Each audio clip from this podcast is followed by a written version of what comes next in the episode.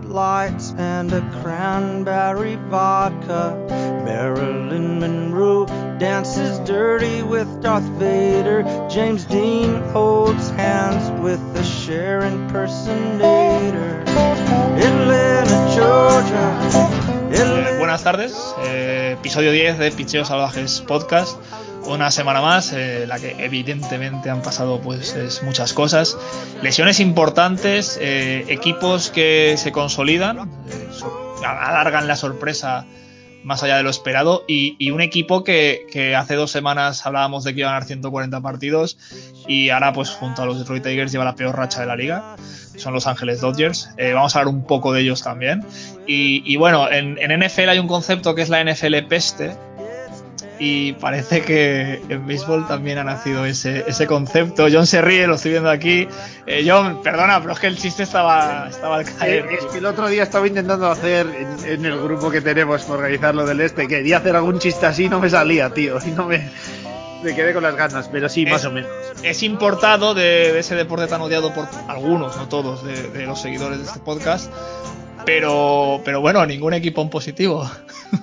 Sí, sí, además está el tema este, ¿no? Del diferencial de carreras, que Miami, no sé si hoy ha cambiado, pero ayer creo estaba Miami último con diferencial positivo y el resto están con diferencial negativo de carreras. Esto es la, la división de David Lynch, ¿eh? Sí, no sé, la cosa, la cosa está un poco así, entre unos equipos que no anotan como los Mets, que ya en modo, bueno, en modo pánico parece que hay más cosas por detrás, pero bueno, ya hemos empezado a echar al coach de bateo y tal. Y otros equipos que no, que no están teniendo bien el picheo, otros medio perdidos y otros que está teniendo que ser el, el pitcher el que pegue Grand Slams, pues está bastante, Está- bastante complicada la cosa. Pero entretenida por lo menos. También Entretenida, Adrián Cobo, también está Adrián Cobo hoy como nosotros, como siempre. ¿Qué tal? ¿Cómo estás? ¿Qué pasa? Pues nada, viendo aquí un poco lo- el Reds White Sox, que, está haciendo un partido totalmente de, picheo y, y tal. O sea, por, ver algo. O sea, porque es lo único que hay. eh, haciendo, haciendo hueco. Oye, no es por nada, pero la conferencia este de la NBA también es un buen comparador con la nacional este de, del béisbol. Todo, todos eh, en, en récord negativo y ya está, y así. O sea, ba- bastante bastante curioso. O sea, la estadística esa que ha dicho John de que el, el, el- el último de la división es el único que tiene diferencial positivo de carrera, dice bastante de, de todo el mundo. Es, es- es muy, es, muy, es muy extraño y curioso. Y bueno, hoy eh, debuta en, en el podcast eh, un hombre, periodista de Barcelona, Paco Espiga, ¿qué tal? Què tal? Esteu? Com estáis? Muy bien, muchas gracias por venir. Eh, debutas con nosotros. eh, para se- y- y para seguir la coña, servidor también sigue un poco muy de rasquillón la NFL. Y es seguidor de los Philadelphia Eagles. Que entra en la conferencia peste. No, ¿dónde- Es un equipo especialmente peste. Y más este año. O sea que imagínate. Hombre, este año lo de los Eagles ha sido, ha sido. Bueno. fíjate que su estrella máxima, su franquicia, su franquicia ha tenido que irse a Indianapolis. Sí. a- Y, y bueno, eres de los Brewers, es aficionado de la NHL, de los Cologne Blue Jackets, que hemos tenido una conversación antes de empezar el, el podcast. Te gusta el rugby, eres periodista, entonces estás acostumbrado a tratar en esto, en estas tertulias y en estos debates. Y, y bueno, bienvenido al podcast. Y como sigues a un equipo que está dando mucho que hablar, sobre todo pues, jugadores específicos, son los Milwaukee Brewers, creo que vamos a tener tiempo de sobra hoy para hablar contigo y que nos cuentes qué, qué, qué- qué aspiraciones tiene ese equipo y, y, bueno, esperaremos de sobre todo los jugadores que están ahí que lesionados y que de momento pues hay incertidumbre. Pero, Bueno. eh, sí, sí, perdón, perdón. No, no, tira, tira, Mario, tira, tira, tira. que hay una cosa que está hablando todo el mundo, que es eh, qué le está pasando a los Ángeles Dodgers, ¿no? Es verdad que pues no tenían a Bellinger, pero jugadores como Mansi, como Turner, eh, jugadores como Dustin May, que era el cuarto hombre de esa rotación impecable, eh, pues ya Tommy John y bueno, el jovencísimo jugador ya probablemente no juegue ni siquiera en 2022, escucho hasta mañana. Eh, sí, es hombre, un- si es Tommy John, sí. es, es- es devastador para no solo para los Dodgers, sino para el espectáculo, ¿no? Porque era un pitcher que daba mucho que hablar y que iba a dar mucho que hablar precisamente estos, estos últimos años. Así que empieza tú, John. Eh, 2-8 la última racha de 10 partidos, pero aún siguen en positivo por ese remanente de victorias positivas sobradas que llevaban a principio de temporada, pero no pinta nada bien de momento esto. A ver, yo creo que también es un poco dada la situación. Están mirando aquí la lista de lesionados que tiene ahora mismo en la IL y tenemos si empezamos por el bullpen, eh, Caleb Ferguson, Bruce Graterol, Tommy Kelly, Joe Kelly, Corey Knebel y David Price, que ya son pérdidas eh, importantes. Luego de abridores, Gonsolin y May. Y May, como decía, si es millón este año ya olvídate. Y de jugadores de posición, Cody Bellinger y Sam McKinstry. Es que te estás hablando de piezas muy importantes en general, en todas las distintas facetas del juego, ¿no? Yo creo que no hay que echarse las manos a, la cabeza. Ayer también eh, tuvo eh, Kershaw un partido bastante malo. El peor de su carrera, probablemente. Eso he leído, he leído que fue el de menor número de entradas y menor número de lanzamientos eh, en una apertura en su carrera. No sé, yo creo que están en una mala racha que tenía que venir, seguramente más profunda de la que cabría esperar pero tampoco creo que haya que darle demasiadas vueltas. Eh, más cuestión de eso, de, mala suerte, porque estoy viendo que aquí las derrotas han sido por una carrera, por dos, por una, por una, por dos, por una. Eh, pues partidos ajustados que no les han ido a su favor, que son de esos partidos que muchas veces te pueden eh, determinar cómo tienes la, la temporada, qué resultados acabas teniendo pero que tampoco te hacen indicar mucho de que un equipo sea bueno o malo, ¿no? Pues un poco de mala suerte, eh, lesiones que no que no están pudiendo sacar todo el jugo ahora mismo que esperaban, pues Gavin Laux está bateando 203, Cory Seager también 250, eh, Mookie Betts 263, que podrías esperar un poco más, solo lleva 6 RBIs no sé, pues me parece que, bueno, se les ha juntado un poco todo entre lesiones y mala suerte ahí con, esos partidos de, definidos por una o dos carreras y les está pesando un poco, pero vamos, eh, que no creo que nadie se tenga que preocupar ni que haya una amenaza seria sobre, sobre su, su título de división. Adrián, hay un tercer protagonista en esta división que nadie esperaba y que la broma ya está obrando mucho, son los San Francisco Giants. Eh, Va a ser Posey en su, en su segunda juventud. Sí, eh, lo de tirarse dos años sin jugar al final le ha venido estupendo, ¿no? Básicamente a Posey ahora está, está rejuvenecido totalmente.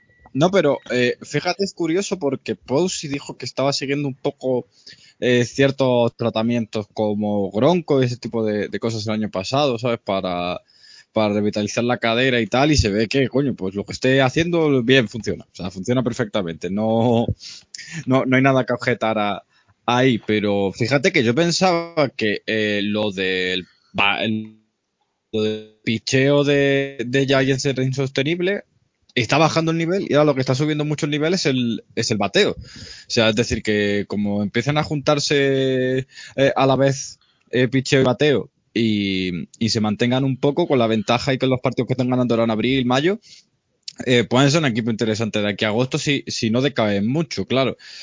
Eh, pero ahora mismo, con respecto a la, a la, semana pasada que hablamos de, de ellos, eh, casi todos los jugadores diría que han mejorado su, su número de bateo. Eh, también es verdad que, por ejemplo, influenciados por los dos partidos en, Colorado, sobre todo esas 10 entradas, esas descargas en la primera entrada. ayer, ayer 10 en la primera entrada, hay que comentar ese, ese desastre eh, para, para, Colorado. Sí, pero, pero al final eh, Belt tiene mejores números, Brandon Crawford también, Longoria también. Eh, eh, Casali, pues bueno, sigue a su rollo defendiendo estupendamente. Mike Tauchman ahora de repente ha, ha recuperado el mollo y el pitcheo está bajando un poco de nivel, eh, pero sigue siendo un pitcheo estupendo. Y eh, eso sí, eh, se ha ido Gaussman ahora a la, a la IL, y, pero bueno, a, a ver lo, lo, que aguantan, inventándose pitchers aquí el, el amigo Gay Kapler y, y nada, a, a, ver lo que, lo que duran. Yo ya pensaba que para esta semana, eh, viendo este, la, la, serie contra, contra los padres, que bueno, la perdieron 2-1 y bastante, eh, bastante claro los dos últimos partidos, iban a decaer, pero bueno, les viene un calendario ahora un poco, bueno, más fácil. eh, con Colorado y después otra serie contra, contra los padres. Así que a ver por Sí. dónde, tira. Pero hay- habrá que tener en cuenta porque, bueno, los Giants llevan dos o tres años que están haciendo lo mismo, ¿no? Siempre Sí, parece que tienen un equipo que ha bajado mucho el ritmo, que tal, que van a empezar la reconstrucción, se mantienen y siempre acaban peleando ahí hasta justo después del trade deadline, que te estás preguntando a ver qué van a hacer, qué no van a hacer, al final no traspasan a nadie y luego se acaban hundiendo ahí en agosto-septiembre. Pero yo creo que ah, está, obviamente está muy bien. El, el picheo está primero de toda la MLB en era. Eso, eh, Buster Posey, que está pues una especie de, de segunda juventud, etcétera. Pero ojo, porque mm, yo creo que les va a acabar pesando este salto de 60 partidos a 162, volver al calendario normal, porque tiene que ser, no tengo el dato, pero tiene que ser de los Eh. equipos más, más veteranos de toda la competición. Eh, Tauchman 30, Bell 33, Posey 34, Dickerson 31, Longoria ca- 36 casi, Brandon Crawford 34. Yo creo que en algún momento este salto y este, este aumento del volumen de trabajo les va a tener que acabar pesando también. como Paco, como po- posible rival en playoff, dando un poco que, que, los de la NFL, de la NL este, no, no, no te los vas a encontrar muy lejos. Eh, ¿qué, qué te gusta de esta división, de esta, de esta Nacional Oeste? Bueno, primero sobre un, un comentario muy, muy pequeño sobre el tema de los Dodgers, ¿no? Yo creo que todos, y, y- y me incluyo yo en primera persona, ¿eh? somos un poco culpables de que hemos construido un relato o una narrativa de que estos tíos iban a arrasar, que iban a... que, eh, que, bueno, que, que la temporada ya estaba hecha y tal. Y al final esto es un deporte, no, no, no, no, no deja de ser un juego donde las dinámicas, las rachas y tal, hay que ponerlas muy, tam- muy- muy también en su contexto y dramatizar en lo justo. Y también te lo enlazo con los Giants. Estamos en el primer mes de competición y todos, to- al final todo se acabará recomponiendo mucho.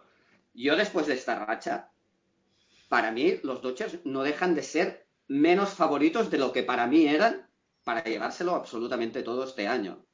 O sea, no deja de ser más una consecuencia un- o, o- o una circunstancia, más que una consecuencia, perdón, de lo que puede pasar en una temporada. Y claro, ¿a quién me gustaría encontrar? Yo, mira, al que sea más flojo de todos, a mí dame ese. Porque bueno, ya tenemos la experiencia de, aparte con los, los tanto el año pasado en la Wild Card como el anterior, que nos cruzamos con los Dodgers. Bueno, la experiencia no fue buena, pero también se montó una rivalidad y un pique que, bueno, que Correcto. también te da eso, ganas de, bueno, pues a ver si nos volvemos a encontrar. Pero claro, uno también tiene que ser- saber mirarse al espejo y ser realista y decir, mira, igual que mañana no, yo no me voy a poder peinar, pues yo sé que si nos encontramos a los Dodgers, pues ah, a ver, mm, yo preferiría a los padres, por ejemplo. Ta- también creo que sería una, una eliminatoria más bonita. Porque, Eh, vosotros en, la central, eh, ahora los Cavs han tenido dos victorias seguidas contra los Dodgers, pero bueno, tampoco las sensaciones, quitando mejor ese colapso de los pitchers de tanto de Bauer como de Kershaw, pues, pues ha, determinado un poco más esas victorias, pero sí que es verdad que ahora hay un pique que parece que se está estableciendo directamente entre Cardinals y, Brewers. Eh, los Cardinals hemos hablado mucho, que el fichaje arenado, todas esas buenas impresiones que podía generar con esa plantilla, pero háblanos desde tu perspectiva Brewer, ¿no? Eh, hemos hablado mucho de Colin Burns, hemos hablado mucho de, de Woodruff, eh, esas lesiones de Yelich que parece que no ha dejado, que, que ha dejado un poco olvidado aquel Yelich de 2018 y 2019, que no se llevó el MVP por su último mes, que estuvo lesionado, porque era otro MVP clarísimo del 2019. Entonces, ¿qué, no- qué te gusta hablar de Peralta antes de que, de que empezáramos a grabar? Coméntanos que, que, que- dónde te ves de aquí a cuatro meses, que es cuando empezará a decirse todo.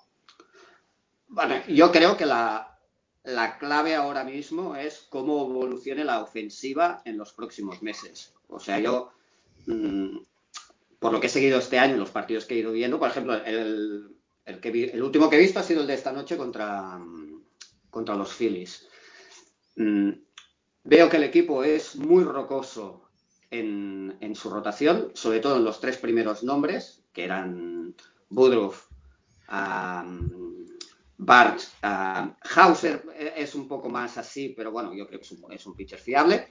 Y con la irrupción de Peralta, que yo creo que uh, ya ha hecho el paso definitivo o el tránsito definitivo de ser un tío de bullpen a ser un tío de rotación.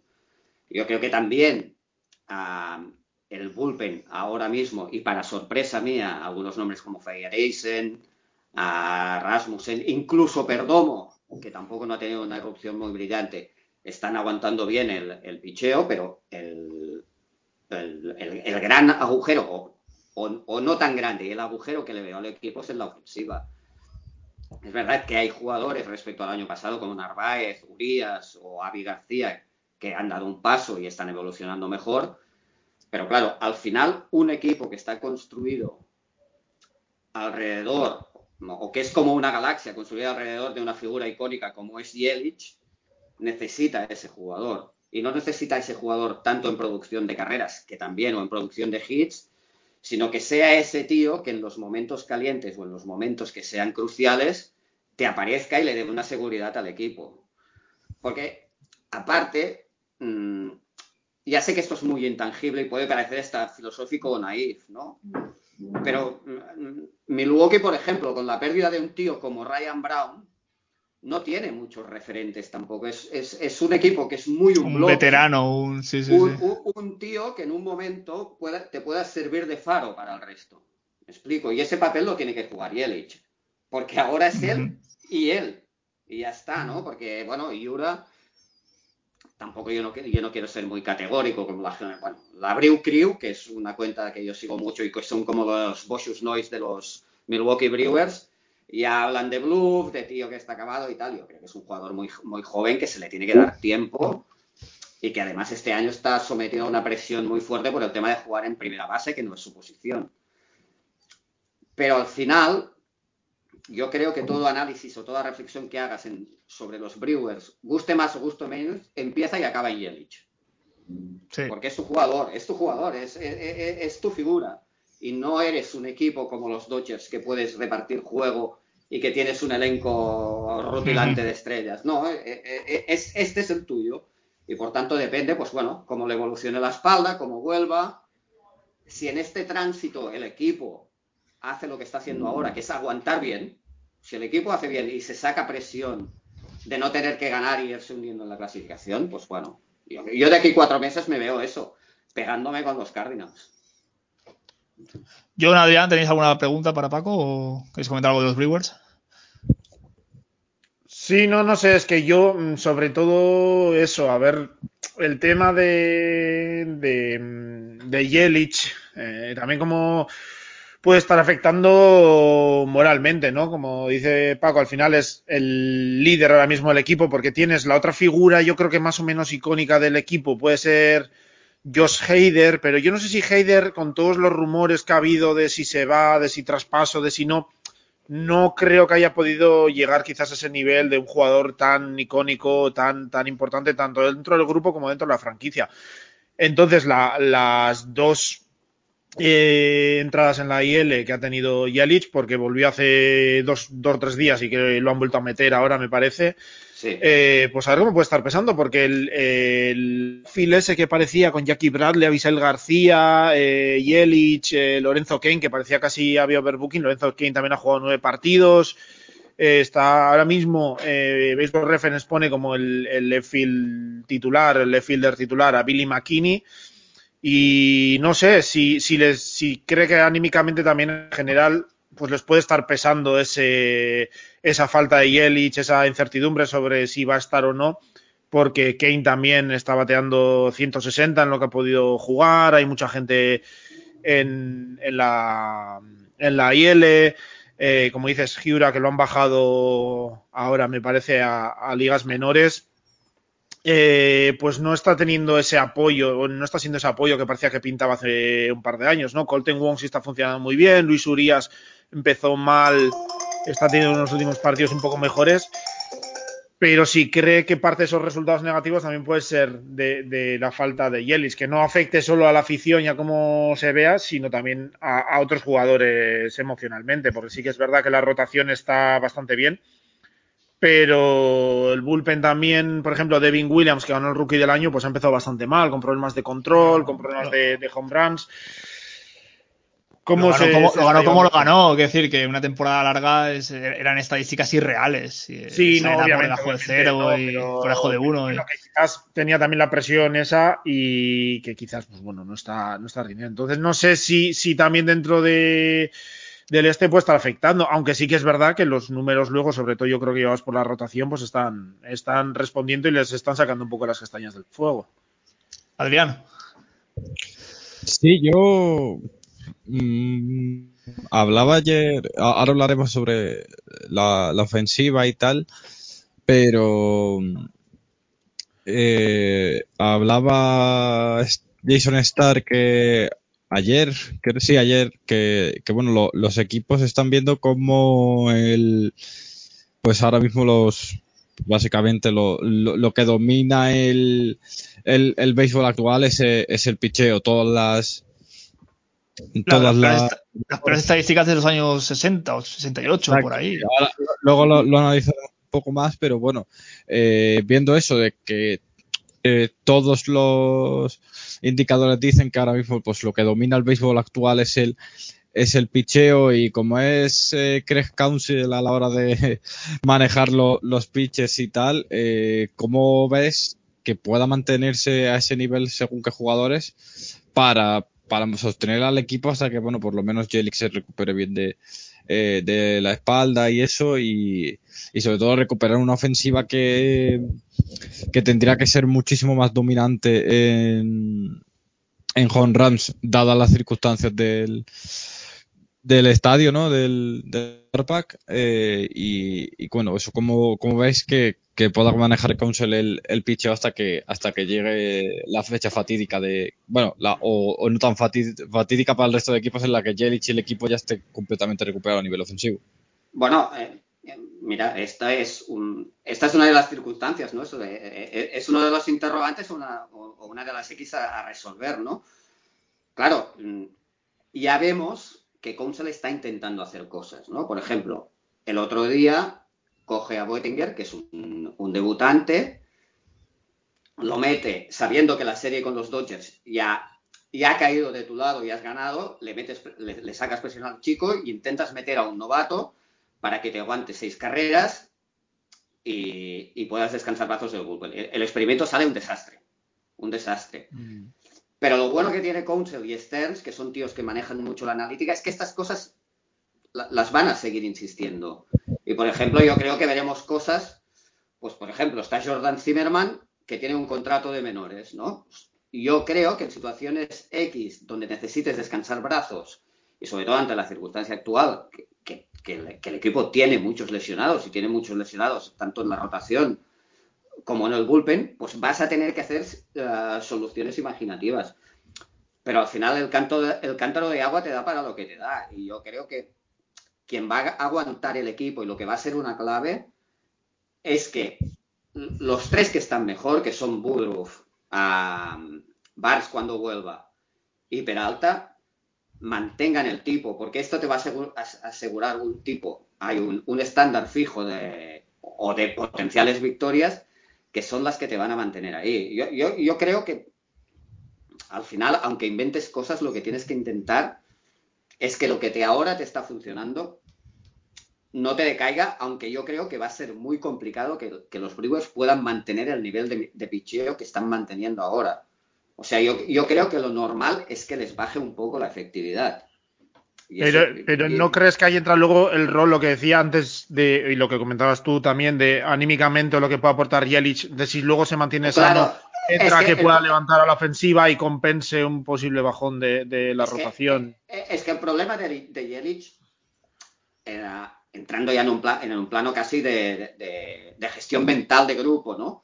Es que es la peor lesión posible porque es una recaída. Y eso te lo dice Mm. cualquier deportista de élite. Lo peor, lo Sí. peor, lo peor no es lesionarte, es recaer siempre.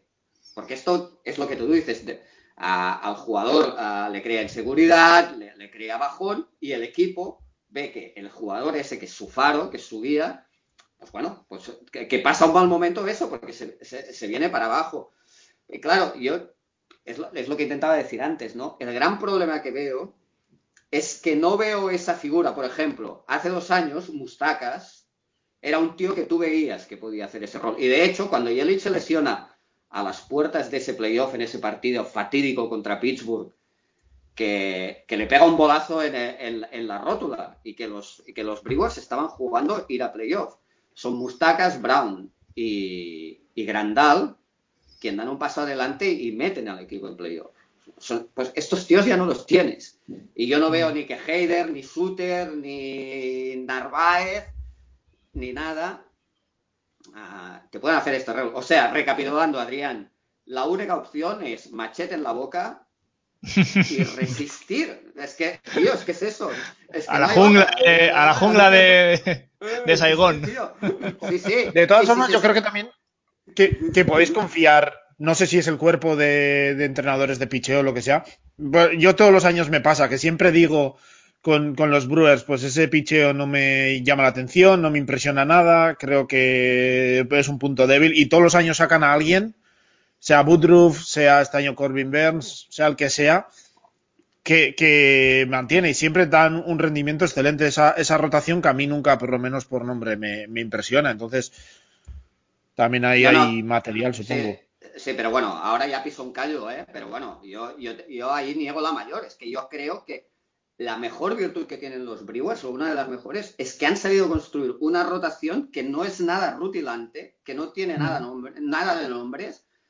Y que, cuesta, no, te cuesta una millonada tampoco. Que, mm. es baratísima y que es terriblemente efectiva, pero muy efectiva. y yo ya sé que en, el contexto actual, con las narrativas actuales, lo que vende es lo pomposo, las contrataciones de lujo, los grandes nombres y los tíos que te vienen y te meten la chequera y meten 30 kilos por Bungarn, por ejemplo, para, hablar un nombre, ¿no? Pero yo creo que los Brewers es otro modelo, es, es, otra cosa, es, es bueno, es eh, como el alfarero que tiene que ir construyendo. No, es que sí, tiene que ser así sí, pero mira, está mirando. Está mirando aquí y el que más cobra la rotación es Woodruff con 3.275.000. Es que es, increíble. No, sí, está en 600.000, Hauser 584, Lauer 570. Y, mira, y fíjate, fíjate que el gran fiasco es el que fue el, fichaje, que es Lindblom, que yo nunca lo vi bien, que, que, es el tío que vino de Corea, que cobra 6 y algo, me parece y que es el fiasco. o sea. miro aquí, pero. De todas formas. No, no, iba a decir porque había una historia chula con. Bueno, curiosa, no sé chula, pero curiosa con Zimmerman, que después de de acabar el contrato con Detroit, que le salió a Detroit un tiro en, el pie total porque cobraba una millonada y... cosa rara, cosa rara en los últimos años. Y... a Detroit le salgan mal las cosas. Parece que él es de, Wisconsin y bueno, firmó con Milwaukee un contrato de ligas menores, pues por si tal, por si hacía el equipo, pues por jugar en casa y tal. No hizo el roster inaugural, estaba en el campo alternativo, pero bueno, lo estuvo pensando, decidió retirarse y fue a, la oficina de, los Brewers, les dijo, oye, que me retiro, os agradezco mucho, tal, bueno, pues gracias. Y él se fue a una cabaña que debe tener ahí en Wisconsin, a unas horas de Milwaukee, y cuando llegó, eh, miró el móvil y vio que había pasado, creo que lo de Colby, Corbin Burns, que se había ido a la IL, que no se ha dicho qué, es, pero se supone que es COVID seguramente. Y, llegó y vio que le, dijeron, oye, que sabemos que te acabas de retirar, pero que nos hace falta que si puedes, si puedes desretirar. Coge el furgo y te vuelves para acá. Y, venía a lanzar, pues se tuvo que pegar, creo que eran cinco horas para ir y cinco horas para volver para, para, para lanzar ese día. De todas formas, eh, la suerte que tenéis, Paco, de saber que llegáis a la novena entrada con dos carreras, una de ventaja y que ese partido se gana, ahora mismo pocos equipos lo pueden decir en la liga. ¿eh? Uno son los Red Sox con Matt Barnes, que yo tengo que tragarme todas las palabras que he dicho los últimos años sobre ese señor, porque ahora es un señor como la copa un pino, y Josh Hader. Eh, lo que tú decías, hace falta jugadores así. Sí, sí, sí, no, y, bueno, yo mm, por lo que a mí respecta, es mi jugador favorito. O sea, mis camisetas llevan siempre el 71, porque aparte es el año que nací. Bueno, es, una, curiosidad, ¿no? Pero bueno, es, sí, eso. Aparte es un jugador que su aspecto, todo él es un personaje. O, sea, lo, tiene todo para, para, para, o sea, come la cámara, ¿sabes? Lo que decimos eso, que gente que le gusta la cámara, pues un tío que lanza de esa manera, eh, zurdo, con esa recta devastadora, bueno, ahora mete, ahora ha Eh, variado ese- bastante. Ese gesto, a mí me encanta ese gesto de cuando lanza, parece que se va. Que Sí, da sí. dos pasos para un lado y dice, este se va, este se coge, coge el, el fallo y se va. Pues co- como debilucho, como mal hecho, ¿sabes? Bueno, es, es- es Aquí- una aquí lo- figura. Aquí lo hemos comentado, que hoy sale a colación el tema. Nos ha recordado siempre en, en la fisionomía Randy Johnson, ¿no? Porque zurdo, pelo largo, delgadísimo, pero con una potencia de lanzamiento increíble. De todas formas, vamos a. Adri ya nos ha dado un poco la, entrada al tema antes. eh, completamente lo que pasaba, ¿no? Eh, que los, lanzadores, o sea, los, los bateadores están teniendo sus peores datos en una época en la que hay jugadores históricos y jugadores que probablemente vayan al Hall of Fame, los peores datos de, bateo de, la historia, ¿no? Y eso, pues, también es verdad que están unos pitchers, pues, que a lo mejor serán legendarios y todo lo que quieras, pero, pero no deja de sorprender de un año para, bueno, de dos años para otro que hayan bajado tanto los números. Vi el, el, reportaje también de Star, lo leí, y las cifras eran, eran brutales. Sobre todo el, número de, dobles, el número de home había bajado una barbaridad respecto a otros años, sobre todo estos años que Minnesota metía 10 por partido. Eh, Adrián, ¿qué crees que ha causado esta, esta coyuntura actual? Eh, a ver, yo tampoco tengo una teoría, ¿sabes? Porque que, sea distinta a la de Stark. La Stark y todos los agentes y ge- general managers que, que la entrevista dice que básicamente hay un, un tema, que es que los pitchers tienen muchísima ventaja competitiva frente a los bateadores. Eh, básicamente porque todas las mejoras de los últimos tiempos han ido a ese lado. Por tanto, es mucho más fácil desarrollar eh, a un pitcher y conseguir que un pitcher sea efectivo que ahora un bateador. O sea, los bateadores están como dos, tres pasos por detrás, ¿no? Eh, haciendo una analogía un poco tal, es como el dopaje, ¿no?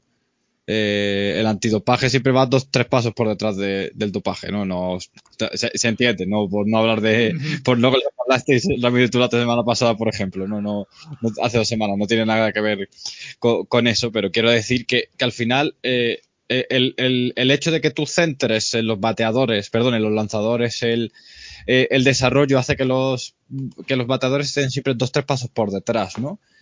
Y eso es lo que hablaba Star, porque básicamente todo el mundo decía, no es que la, la bola es distinta y estaba a nivel de 2018 en cuanto a vuelo, eh, ángulos, eh, potencia, eh, vuelo de la bola. Entonces, al, al final, lo, lo único que ves que ha cambiado es que ahora hay más strikeouts que nunca. Mm.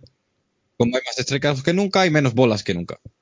Entonces, entonces eso implica que hay menos dobles, menos eh, triples, menos hits y eh, home runs hay más, pero en una proporción mucho menos en comparación a, a otros años, ¿no?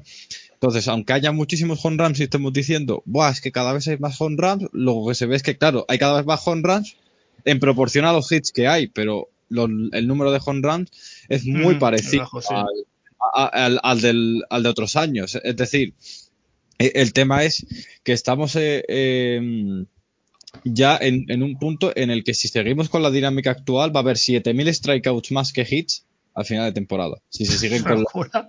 Sí, es una eh, la, la misma, la, la misma proyección que de- del mes de abril. Eh, el, el peor mes de la historia en cuanto a diferencia entre bateo y hits fue creo que eh, agosto de 2018, creo. Y fueron 600 eh, de diferencia. Hubo 600 strikeouts más que hits. Este me la mido 1107. Entonces, claro, eh, es que no está, es que es casi dobla eh, el peor dato de la historia. Estamos viendo que el problema, dices, no es que son los shifts, vale, los shifts lo- los quitas y está solucionado, pero si es que la bola no llega al juego, no, no estás haciendo nada realmente. Y, y- y el hecho de que se está centrando todo en que los pitchers eh, sean cada vez más efectivos hace que la bola no, eh, no, no llegue a, a batearse nunca. Eh, ahora mismo estamos, es- eh, estamos en directo y está viendo ahora mismo el, el White Sox eh, eh, Cincinnati Reds, es un Keiko contra Gray, es un buen partido de, de pitchers, partido. pero es que llevamos, es que estamos en la sexta entrada, ha habido cuatro hits. Mm. Ah.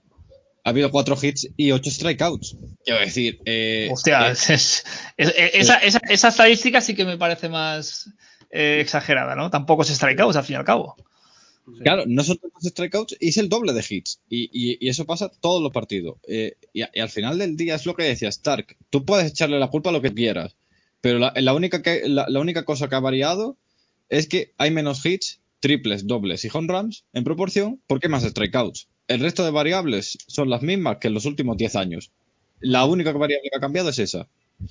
Entonces, ya hay que ver por dónde está el, problema, entre comillas, cuál es la variable que no funciona y la variable que no funciona es que no hay bolas en juego. Y, y decía un, un- de- decía un general manager en el artículo que tú puedes decir lo que quieras, pero que ahora se hayan perseguido las sustancias pegajosas y según él de una manera bastante nimia, puede solucionar el problema, pero es que hay 300 cosas antes que son legales y que no puedes controlar. O sea, tú no le puedes...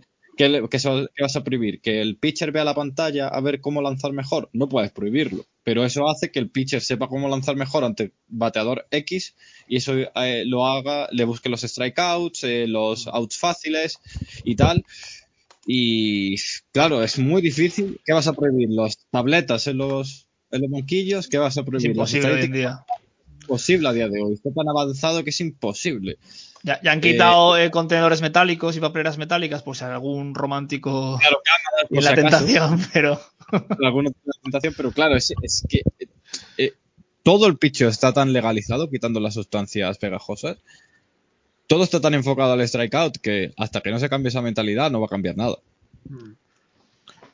Que no sé, sí, claro- yo creo que al final, o mi teo- una teoría es que se ha, se ha juntado un poco el hambre con las ganas de comer. Por un lado, lo que mencionaba Adrián del picheo, obviamente se está súper desarrollando todo el tema de, del picheo, tema Rapsodo, tema Driveline, todo eso está Mm. Prácticamente yo creo que hoy en día ya no hay ningún equipo que trabaje ese tipo de, de cosas. Eh, la capacidad de estudiar, analizar a los bateadores para ver cómo les puedes ganar es enorme. Supongo que también el tema de sustancias pegajosas y tal, pues ayudará. Al final temas spin rate y tal, pues siempre ayuda. El otro día eh, creo que venía, si no me equivoco, en no sé si el artículo de Nacho o lo leí, bueno, es que iba a mencionar luego el artículo de Nacho por otra cosa, pero si no, vi un esto donde se mencionaba la subida espectacular que ha habido de spin rates en los últimos dos años, eh, que era, vamos, descomunal como habían crecido, eso al final también dificulta las cosas para, para los bateadores. Al final que ha habido un desarrollo descomunal de, de lo que hacen los, los lanzadores. Y luego, por otro lado, en, en, el bateo se ha extendido la filosofía de, del swing uppercut, que era donde iba a mencionar ahora el artículo de, de Nacho en, en, picheos, donde se habla de eso, de buscar un poco que en el movimiento del bate haya una subida hacia arriba que te puede facilitar más a la hora de, ir, entrar en, el camino que hace la pelota y darle mejor. Y la búsqueda que se hace de poner la bola en el aire, el impulso del, launch, angle, de buscar todo el rato el barrel y que la, bola vaya, vaya al aire. Eso al final, esa búsqueda continua también te va a hacer que los lanzadores se enfoquen tanto en eso que se baje el contacto, se pongan menos pelotas en juego y haya menos capacidad de hacer eh, singles, eh, dobles, etcétera. Siempre se va a querer, en la medida de lo posible, que haya home runs, que también es lo que vende, parece, los jugadores también. Hombre, el swing final, and a miss, el, el, swing and a miss es lo que la gente quiere ver siempre. El swing and miss y, y el home run, al final hoy en día lo, los que llaman la atención son los home runs, en las repeticiones estas entre cuartos de de, de los partidos TV, sí no te ponen eh, un single tal, a no ser que sea el hit 3000 de, de Ichiro, el, y, o el último hit de, de Jeter o lo que sea, pero son todo home son todo home runs. Al final es lo que vende, es lo que llama la atención. Entonces se ha juntado un, un, un desarrollo, yo creo, de los lanzadores con un sobreinterés de, de, los bateadores por, por el home run, de los, tanto de los bateadores como de las gerencias en sí. Luego, si comentabas un poco los Mets, también es uno de los motivos por los que se supone que han echado a, al coach de, de bateo.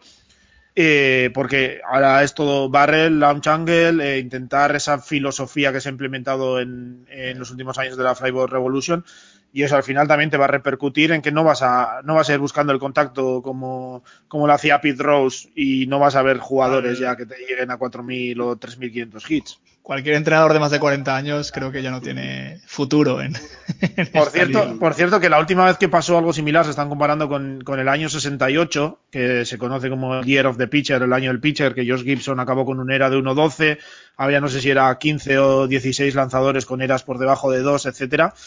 Al final lo que hizo la MLB fue al acabar el año reducir la zona de strike y, y bajar, me parece que eran Mm. 5 pulgadas la altura del montículo, así que Mm. ya se está empezando a hablar de atrasar un pie Vaya el montículo ya lo están probando en, en algunas ligas. O sea que esto no es no es nuevo este tipo de, de cosas. Ya se han hecho en el pasado precisamente para, para acabar con, con el dominio tan abrumador de los lanzadores. A gusto el consumidor. Paco, ¿cómo ves tú este tema?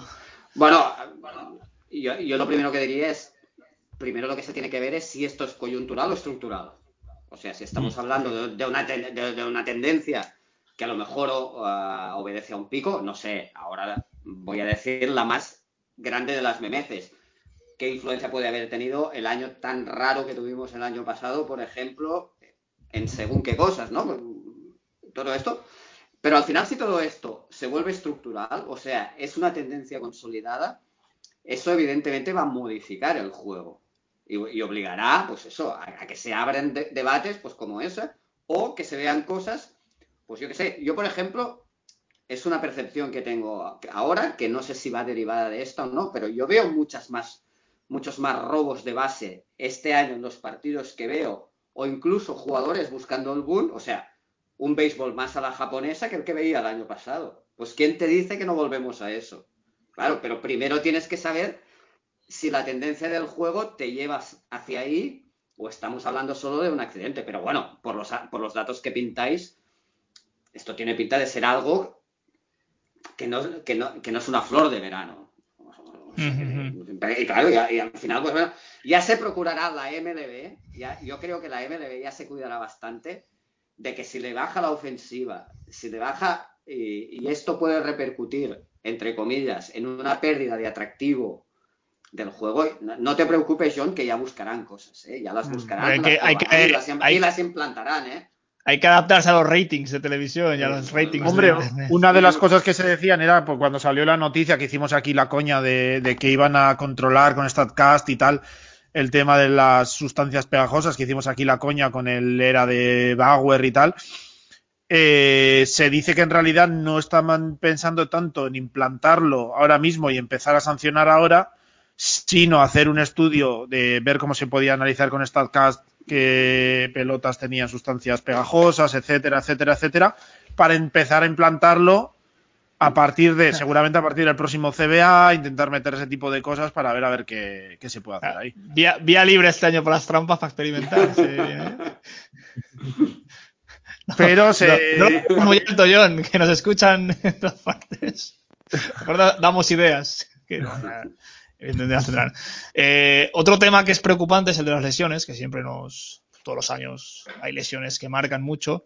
Fijaos que yo cuando hicimos eh, la previa de quién da yo MVP de la Liga Americana, eh, dije Luis Robert y los Chicago White Sox, que no han tenido bastante, o tuvieron bastante con la lesión de Luis Jiménez, ahora además parece que Luis Robert raro sea que llegue a final de temporada.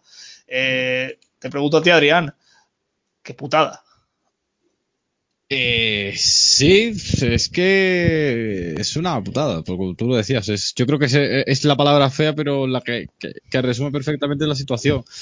Muy jodido para, para los White Sox eh, el hecho de que se lesione Robert y, y Eloy Jiménez. y bueno, creo que bueno, Jiménez puede volver en julio, agosto. Eh, estaba y el- y bueno, eh, Robert, estabas hablando de, de agosto, septiembre, ¿no? O sea, estabas hablando de que, bueno, para los dos últimos meses, último mes de liga, pues vas a tener a, lo- a los dos, eventualmente lo puedes tener recuperados para unos hipotéticos playoffs, ¿no? Mm. Lo cual no es tan desastre como si fuera una, una lesión ya de final de temporada, ¿no? Pero estás viendo que, no sé, seguramente ahora me pegará la gente, pero yo creo que son el segundo y el tercer mejor bateador del equipo. A lo mejor el primero es- Abreu. No lo tengo muy claro, pero bueno, por O decir. Tim Anderson. Tim o Tim Anderson. Claro, es que ah, esa es mi duda, si, si es el 1 o el 2. eh, bueno, vamos a decir dos de los cuatro. Y ya. No, pero vamos, que. Pero jugadores diferenciales. Eh, el orden Sí, sí. Es, es innecesario. Al final necesitas a todos para ganar algo. Sí, Robert en defensa aporta muchísimo en el, en el center field porque tiene, era de, eh, en, en zona era de los jugadores que más abarcaba. Y claro, pues eso es su, eh, bueno, tiene a Billy Hamilton que no está mal, ahora Andrew Baum pues va a jugar Ahora en tienen a, a la estrella emergente, Jeremy Mercedes, ¿eh? que ya, Ah, eh, Está claramente. está O sea, alargando la bueno. broma también, ¿no? Otro, otro que Sí. tal. Sí, pero bueno, al, al final del día, eh, eh, Baum parecía que no iba a jugar mucho y ahora pues eh, el hecho de que tenga un hueco abierto en el left field va a hacer que juegue en daily basis, que Madrigal esté también ya con la segunda base consolidada sí o sí. Y bueno, no, no es el, el más mayúsculo, pero bueno, eh, por ahí pueden corregir y a, y a ver cómo, cómo gestionan la situación la rusa. Que, que ya, por ejemplo, Rosenthal ayer hablaba de que, bueno, mm, era, él eh, estaba imprimiendo a la antigua usanza su, su filosofía, pero que eso ya le había costado dos partidos a los, a los, a los White Sox por, por alargar más a los pitchers de lo que, de lo que debería. Y sin pensar eh, en el largo plazo tanto, sino yo tengo mi filosofía de que los pitchers pues, van a jugar 30 salidas de 120 eh, 20 la- lanzamientos y que era algo que, por ejemplo, ni Dusty Baker ni ninguno de los entrenadores más veteranos estaba haciendo. Y a ver cómo le iba a aguantar eso con ya con las lesiones de, de, de Robert y, y, Ma- y, y Eloy Jiménez, ¿no? Pero bueno, al final de, de- del día eh, está, está segundo en, el, en la división y, y de momento parece que mal, mal, mal del todo no le va. Se mantiene ahí. Eh, también ha habido unas cosas bastante feas que no nos gusta ver nunca, que son los pelotazos en la cara. Esta semana ha habido dos. Jacob Stallings, el catcher de los Pittsburgh Pirates, y Bryce Harper, que tanto que siempre se le pone a parir por sus actitudes, evidentemente demostradas, de, pues, de jugador bronco y polémico, eh, la verdad es que la forma en la que encajó ese balonazo, a la- bueno, ese pelotazo a la cara, que casi, pues no sé, no sé cómo comerá sopas los próximos dos meses, yo creo, porque vamos, le, le dan toda la mandíbula. Entonces, hay un denominador común que me ha llamado la atención, que son los Cardinals. Ambos equipos jugaron contra los Cardinals. Eh, Paco, como, como rival, eh, eh, el día que vuelva Yelich, tened Sí. cuidado y ponerle un, Una, una armadura, ¿no? una armadura. Sí. Bueno, eh, yo creo que es un poco casualidad, ¿no? Pero lo, lo Eh, que, me eh. atra- lo, lo que me atrayó de esto es que ah, lo estuve buscando y sí que se generó un debate, porque el, el- ahora no tengo el nombre en la cabeza, ¿eh? pero el relevista que le dio el, el bolazo a Harper, después le dio otro a Gregorius en la, en la espalda. Sí. O sea, eh, mm, nada. Y el, el entrenador de los Cardinals dijo, bueno, yo es que lo quería cambiar, pero como hay la norma esta de que los relevistas tienen que aguantar como mínimo a tres bateadores, ah, pues claro, no lo puedo cambiar. Cosa que me, me- me- me pareció, bueno, eh, de, de rizar el rizo y de, de intentar no sé qué, pero bueno. Va, mira, va- va a crear un pero- conflicto al final. Si le pega otro ya eh, Eh, se limpian los mira. banquillos, que se dice. Sí, pero mira, al final dices, pues mira, bienvenido debate, ¿no? Porque esto también fue una cosa que, que se coló, eh, creo que el año pasado, ¿no? Y ahí se ha quedado ya, ¿no? Y, y- y- y bueno, pues mira, al final dices, pues mira, si sirve para abrir este debate, pues mira, bienvenido sea, ¿no? Pero bueno, bueno, no quiero creer que los Cardinals vayan ahora con de, de- de esto, bueno, a ver, tocan fusta, pero no, no. Hombre, esperemos que no, porque No, vamos, pero- eh, es, Pero es bueno, feo. sí, claro, es feo. son, son, imágenes que nos gustan de ver y aparte, bueno, como hay esta cosa de las reglas no escritas de la MLB que impide que el pitcher se disculpe allí, no sé qué, no sé cuántos, yo creo que ay, esto lo hace aún más feo, ¿no? Como si dijéramos, pero bueno. Hmm. No sé, John, ¿tú cómo lo ves? No, a ver, yo creo que en este caso han sido casualidades, ¿no? Eh, mala suerte, sí que Girardi por, por esa sucesión de acontecimientos que contaba eh, Paco, pues un poco que había dicho, ¿no? Que se- dirigiéndose al lanzador, que no sé si fue Giovanni Gallegos. Bonilla, creo que era. No, me no me acuerdo quién el, fue. de, el de Stalins era Carlos Martínez, el titular. De- Ah, no, pero el de, pues- el de- no, pero el de el otro era Cabrera, pues he visto la imagen. Sí, no, no, es que no no sé si era Cabrera o Gallegos. Bueno, Cabrera, tengo- Cabrera. Cabrera, Cabrera, uno de, Cabrera. uno de los dos que eh, Girardi dijo, si no eres capaz de lanzar strikes no puedes estar en, en las grandes ligas y tal. yo creo que es. yo creo que es lógico. Lamentablemente, o sea, una casualidad lamentable o mala suerte, no creo que fuese desde luego a. a, a posta que ya, que ya algo encima se enfadó porque creo que había advirtieron, eh, los umpires advirtieron ambos banquillos que si volvía a pasar iban a empezar a, a expulsar a gente y tal. Pues no lo sé, creo que es mala suerte, que no hay que darle más, más vueltas, eh, no hay que buscar tres pies al gato, creo. Ya, es que tanto nosotros como la Major League Baseball o, la, de Athletic, MLB.com, aprovecha pues eso, que dos cosas que ya pues que, que ya puedas pensar que no sean casualidad para generar un debate, para generar unos artículos, para generar una conversación. Al fin eso consigue que hablemos de estas cosas. Y pues joder, que se eviten en cierta medida. De, de, hecho, lo curioso creo que es que eh, a, a, Harper le dio en la cara, en, en el pómulo, la zona sí. de la nariz del pómulo, y luego le rebotó y le debió dar en el pecho, en alguna costilla. Y creo que a veces había perdido un par de partidos por la costilla, no por la cara, que debió bueno. tener nada. El tío estaba Hombre, perfecto. A ver, desde el contrato que firmó la tiene muy dura. Y a lo mejor eh, vamos a, Vamos a, a creer que, que, sí, que se, se ha transformado en, en, un ser extraño, con la cara de Adamantium, como muchos otros jugadores. No, a ver, yo tengo fe, le quedan todavía creo que son 11 años, aún eh, tiene mucho por, por, por probar allí en, en, Filadelfia. Que no haga como Carson Wentz, que se vaya enseguida, ¿no? ¿Eh? Paco. Sí. No, me, me, parece que a Harper no le van a mover de Filadelfia en bastante tiempo. Porque no, no, creo que nadie. Bueno, en fin, la, la patata caliente de la liga. 300 eh, millones de razones. Exacto. Me, me, gusta, me gusta comentar siempre eh, que es algo que es agradable, que lo hablamos con, con Luisja cuando vino aquí. Después de ese comienzo, actualmente el equipo con más victorias de la Major League Baseball son los Athletics de Oakland. Y no sé, es que siempre me gusta comentarlo. Paco, ¿a ti te gusta ese equipo? Porque es un equipo que sí, se parece mucho sí. en, en, en, la identidad un poco, ¿no? A ese equipo simpático, joven, eh, que eso, ¿no? Que como los Brewers.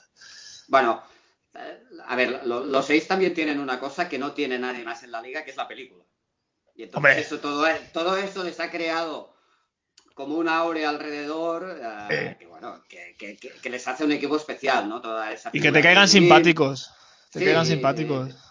Y, y aparte, bueno, como todos los productos de Hollywood, es un producto que está muy bien hecho y que te, que te lo vende muy eso, ¿no? El humilde, que lo construye que construye un equipo competitivo contra los grandes villanos que son los Yankees, etcétera, etcétera. Pero sí, es un equipo que me, que me resulta simpático y aparte tiene una cosa que, bueno, que, la, que, que, que es un topicazo ¿eh? también, pero es muy bloque, ¿sabes? Lo veo que tienen, construyen un, un, un proyecto muy sólido y entonces pierden piezas, ¿no? Chris Davis, por ejemplo, o se los va a semi, o se les va a semi y, y, y encuentran un reemplazo que hace que, el, que, el, que, la máquina esté tan bien ensamblada que continúan tirando. Y, y, pero, y ahora puedo parecer contradictorio ¿eh? lo que voy a decir, pero yo sí que veo que los seis tienen dos tíos que son Matt Chapman y Matt Olson, que para mí son absoluta élite de la liga, ¿eh? Pero, los Matt, sí, sí, sí. Pero sí, y, pasa, sí, y, pasan de, y pasan siempre de puntillas por ahí, ¿eh? Sí, y son absolutamente invisibles, o sea, quizá porque son la antítesis. Pepe Rodríguez tiene una, una definición muy buena cuando habla de, de Tatís, que es el chico póster ¿no? de la MLB. Sí, hombre, y, claro. Eh, yo creo que Matt Olson y Matt Chapman son el antichico póster de la MLB, ¿no? Son... Bueno, un poco como Mike Trout, eh, un tío Exacto. que no quiere estar en los focos. De, de, y, pero si estos dos tíos, por ejemplo, jugaran en los Yankees, tendrían un hype en la liga, pero bueno, sí. Que, absolutamente acojonante.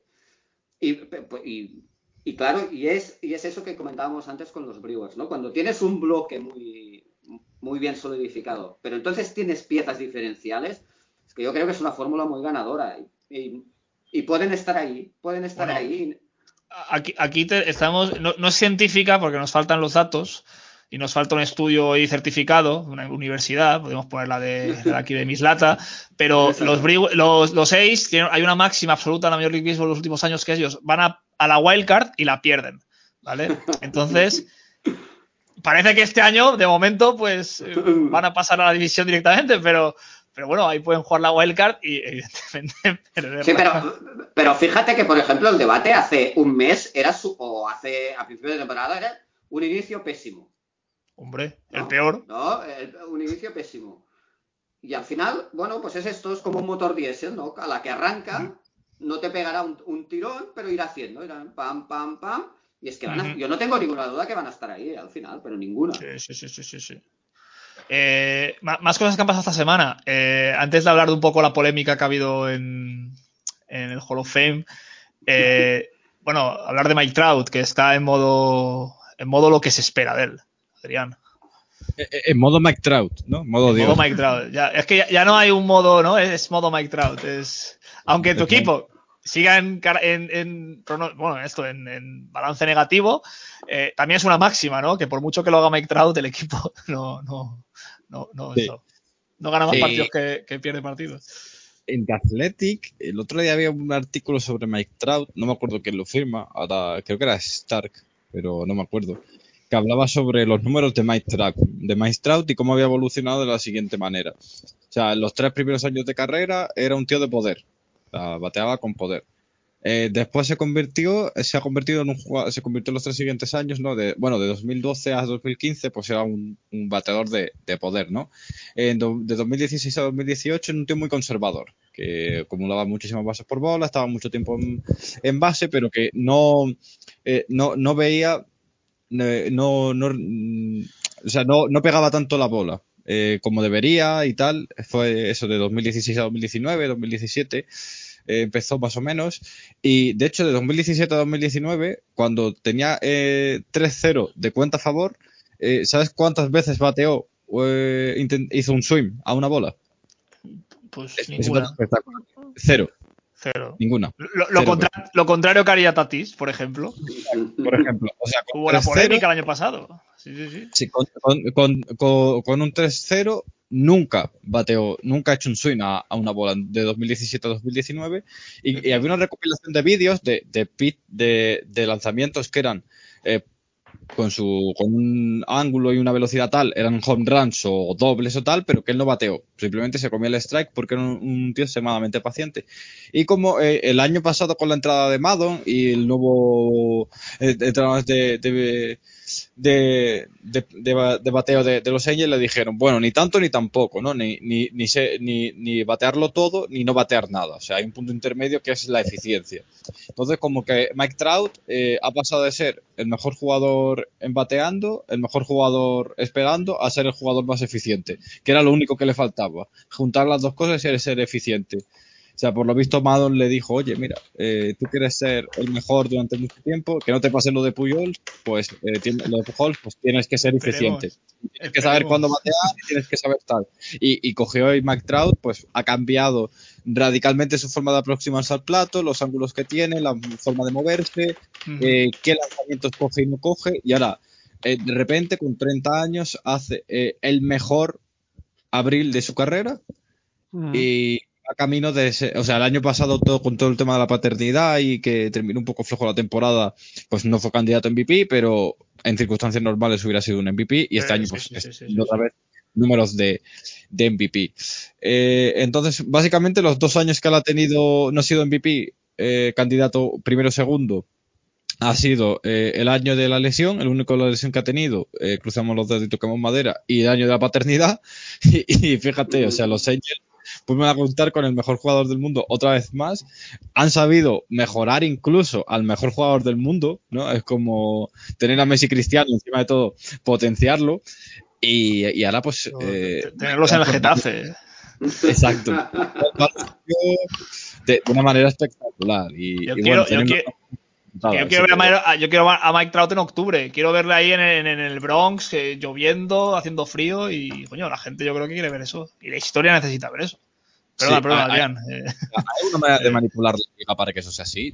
No me, no me escondo si, si digo que, que hay que, que manipular todos los partidos para que los Angels lleguen a playoff alguna vez.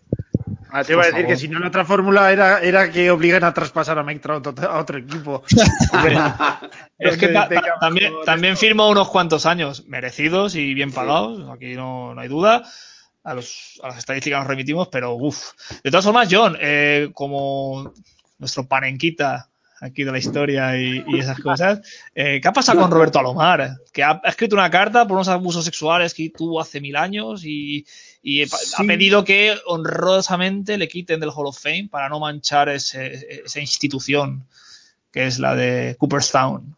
Sí, no, no lo he leído muy a fondo. Sé que, bueno, se han debido destapar una serie de abusos sexuales o, vamos, unas actitudes reprobables y, bueno, pues creo que él ha tomado un poco la, decisión eh, o ha pedido que, le saquen. También creo que le han echado del comité, etcétera, de varios puestos pues un caso más de los que últimamente nos encontramos, ¿no? Por eh, en estos temas que salen eh, demasiado habitualmente y, nada, pues eh, ahora supongo que está por lo menos admitiendo los errores y bueno, pues saliendo un poco de, todos los puestos públicos que, pueda tener.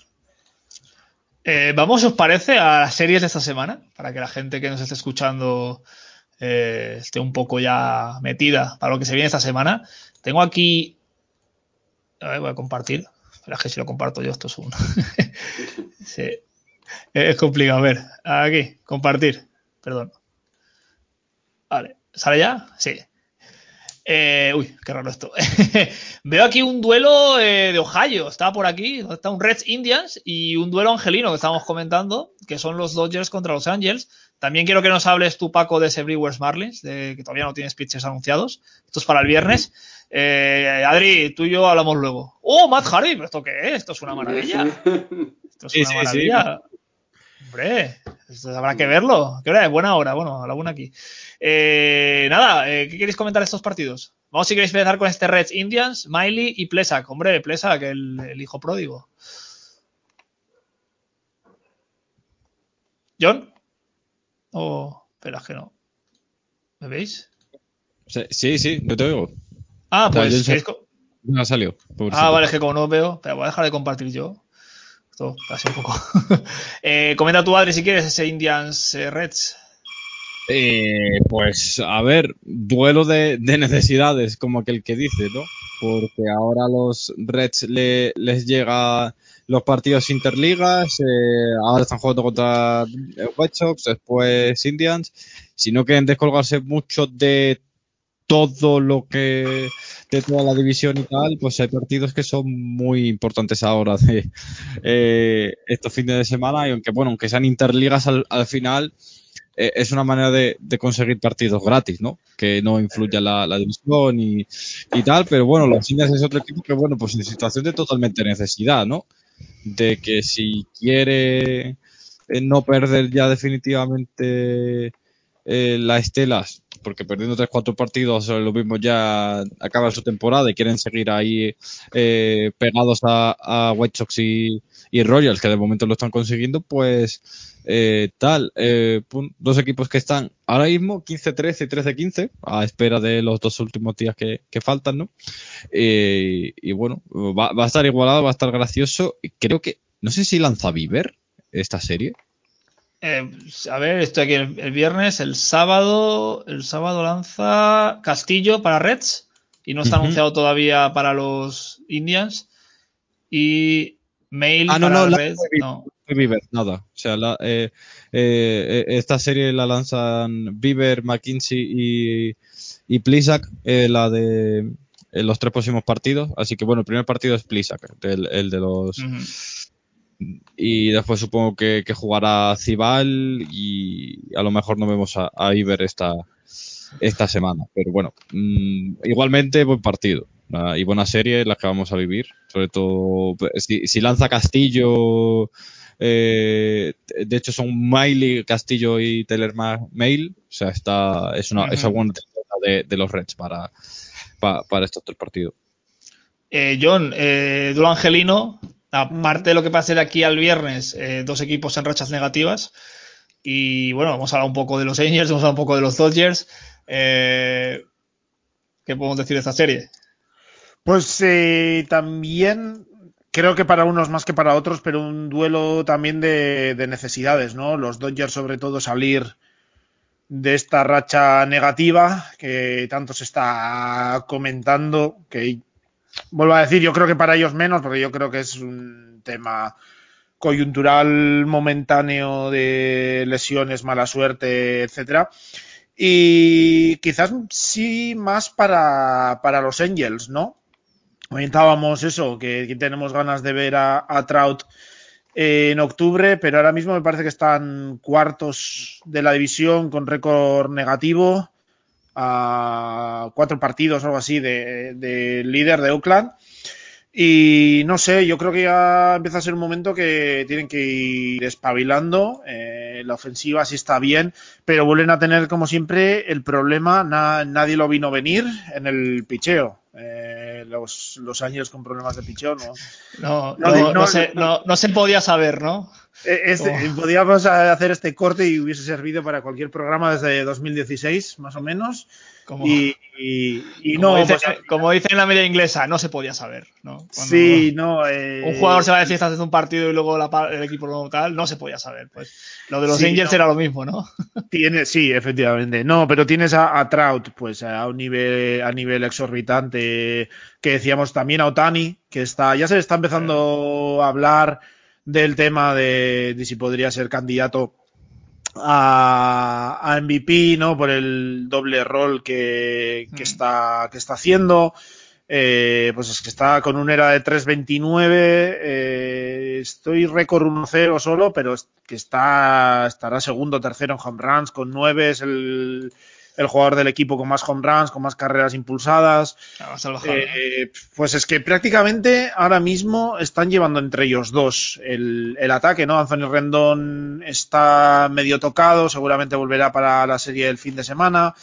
Eh, José Iglesias lo está haciendo bastante bien, pero vamos, eh, ahora mismo el equipo es de tanto de cara al público como en rendimiento, seguramente es de Otani y, y Trout. Estaba mirando, no, no hay anunciados todavía de momento abridores para, No, no, qué raro. para el fin de semana. Viendo los últimos abridores que han tenido los Angels, eh, deduzco que Otani no, no va a abrir. Seguramente será Dylan Bundy, Quintana, Cobb, eh, bueno, hasta que lleguen a ese día.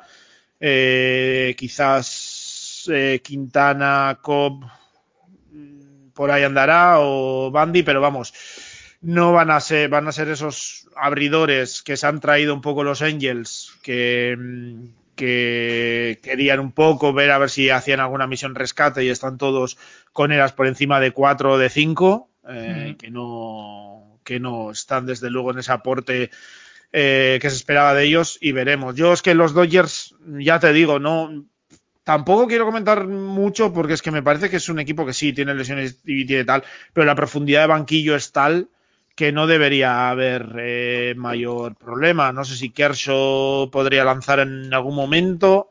Calculando, quizás podamos tener un duelo el domingo Kershaw-Tani, no sé. eh, Eh, pues eso para, la, para, o- o- para o el que pague ese, partido, para el, el canal de televisión será cojonudo. O Bill Otani, mira, aquí le ponen pro starters para los próximos días. El viernes Julio Urias en Fangraphs y el domingo eh, Kershaw. No sé, yo creo que es, eh, a los Dodgers no hay que darles muchas vueltas, pero sí los Angels que tienen que empezar a pegar un salto para arriba a ver si si, si consiguen un poco remontar, ¿no? Y ver a ver qué qué, qué pueden hacer. Paco, Eh, vosotros os vais a, a Miami, al calorcito. Mola Sí. más ir en marzo cuando en Milwaukee hace frío, y, Frío. o en octubre, pero bueno, está bien. Bueno, hará pero- frío por allá. Bueno, con, con- con los Marlins ya nos hemos visto este año y nos ganaron la serie. O sea que. Y, y, bueno, yo vi, yo vi el primer partido y me sorprendió mucho el, su pitcher, este, este Trevor Rogers. Que Hombre, bueno, eh, que, bu- bueno, me parece una de las sensaciones. Una de las sorpresas de la liga, sí, sí, sí. de- de- o sea, tío absolutamente dominador. De hecho, también lo vi un partido que jugó con los Mets, que era un partido que jugó con DeGrom y que fue ese partido donde DeGrom hizo un partidazo y después se lió mucho en Twitter, donde la gente decía que los bueno, que siempre que hacían unos, unos partidos acojonantes siempre perdían los Mets y tal. Y ese chaval pasó muy por debajo del radar en ese partido por el partido de DeGrom. Pero yo creo, bueno, o sea, el partido con los Brewers, los Brewers acabaron a, cero el día, el día que lanzó este chaval. O sea que a, mí es una serie que no, o sea, que no las tengo todas. También seguramente, bueno, me imagino que lanzará Alcántara, que es otro de los, pitchers que tienen que tienen de referencia y a partir de aquí tampoco no, no sé si Jimmy García o alguno de ellos, pero bueno, para los Brewers yo, yo, veo una serie complicada. ¿eh? Es, es, eh, es, un equipo mucho más duro y peleón, y sobre todo en esta tendencia que hablábamos antes, de, de, un picheo rocoso que, que, te va complicando el partido, te lo va complicando, te lo va complicando. o sea, no, no, no, no, no lo veo fácil, ¿no? Ya demostraron ser rocosos el año pasado y llegando a playoff y eliminando los Cavs. Lo, que pasa es que tienen el problema que están en una división terriblemente jodida, donde todo el mundo se matan entre ellos, ¿no? Bueno, y, ellos quedan un pelín desplazados por abajo, pero bueno. La, la mediocridad se pega, ¿no, John? Con perdón, ¿eh? No, no, no. No, es lo que la división, sí, al final nadie se esperaba la situación en la que está ahora la división con el equipo que mejor está. Eh, está al 50%. ¿Algún equipo tendrá que subir el 50% o nos ha jodido? Sí, seguro, ¿no? Que juegan eh, muchos partidos entre ellos. no, y yo creo que han empezado todos, ya lo hemos comentado, todos mal en, en, alguna faceta. Sea picheo, sea eh, el bullpen en, en, algunos casos ha podido fallar, la rotación en Washington, los Mets, pues eso, que no le... o sea, la ofensiva ha sido nula, absolutamente. Y, pues bueno, pues al final ha ido pesando. Eh, yo creo que es una división con mucha calidad. pero, pero, alguien interrumpa John, creo que, debe ser, debe ser eh, Leonishiki que nos ha hecho un raid, porque de repente está hablando mucha gente en el chat. pues eso, pues saludos a, a, todos.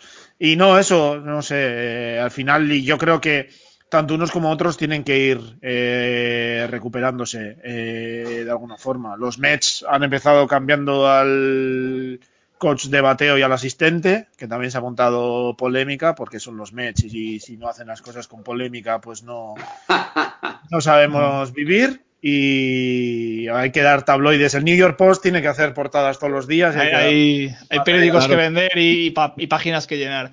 Eh, pues nada, breve comentario para acabar, que bueno, que empiezan las, las, menores, que bueno, a ver qué tal y que duren y que vuelvan a nutrirse jugadores buenos y que nos lleguen a, las grandes ligas. Y Paco, agradecerte que hayas venido. Y, nada, cuando quieras ya sabes que aquí estamos y... No, no, yo cuando me, invité, cuando me invitéis aquí estaré. Encantado de estar con la nobleza. Eh, ha sido, ha sido, ha sido de paz que nos ha enviado la gente, ¿ves? pues nada, señores. Adri, John, un placer. Nada, vamos hablando. Eh, ahora viene, ahora viene Ramiro, por cierto, hay que decirlo que viene Ramiro y, creo que vuelve a ser el mismo un poco más. No, no, no está tan serio esta vez. De, que el Barça pasó con el Zenit. Eh, es que el, el partido, el, el, cuando lo grabamos estaba jugando. Entonces, ah. imagínate. entonces estaría alguna, alguna referencia a la Euroliga hay, pero bueno. Eh, señores, un placer y nos vemos pues eso, la semana que viene. Hasta luego.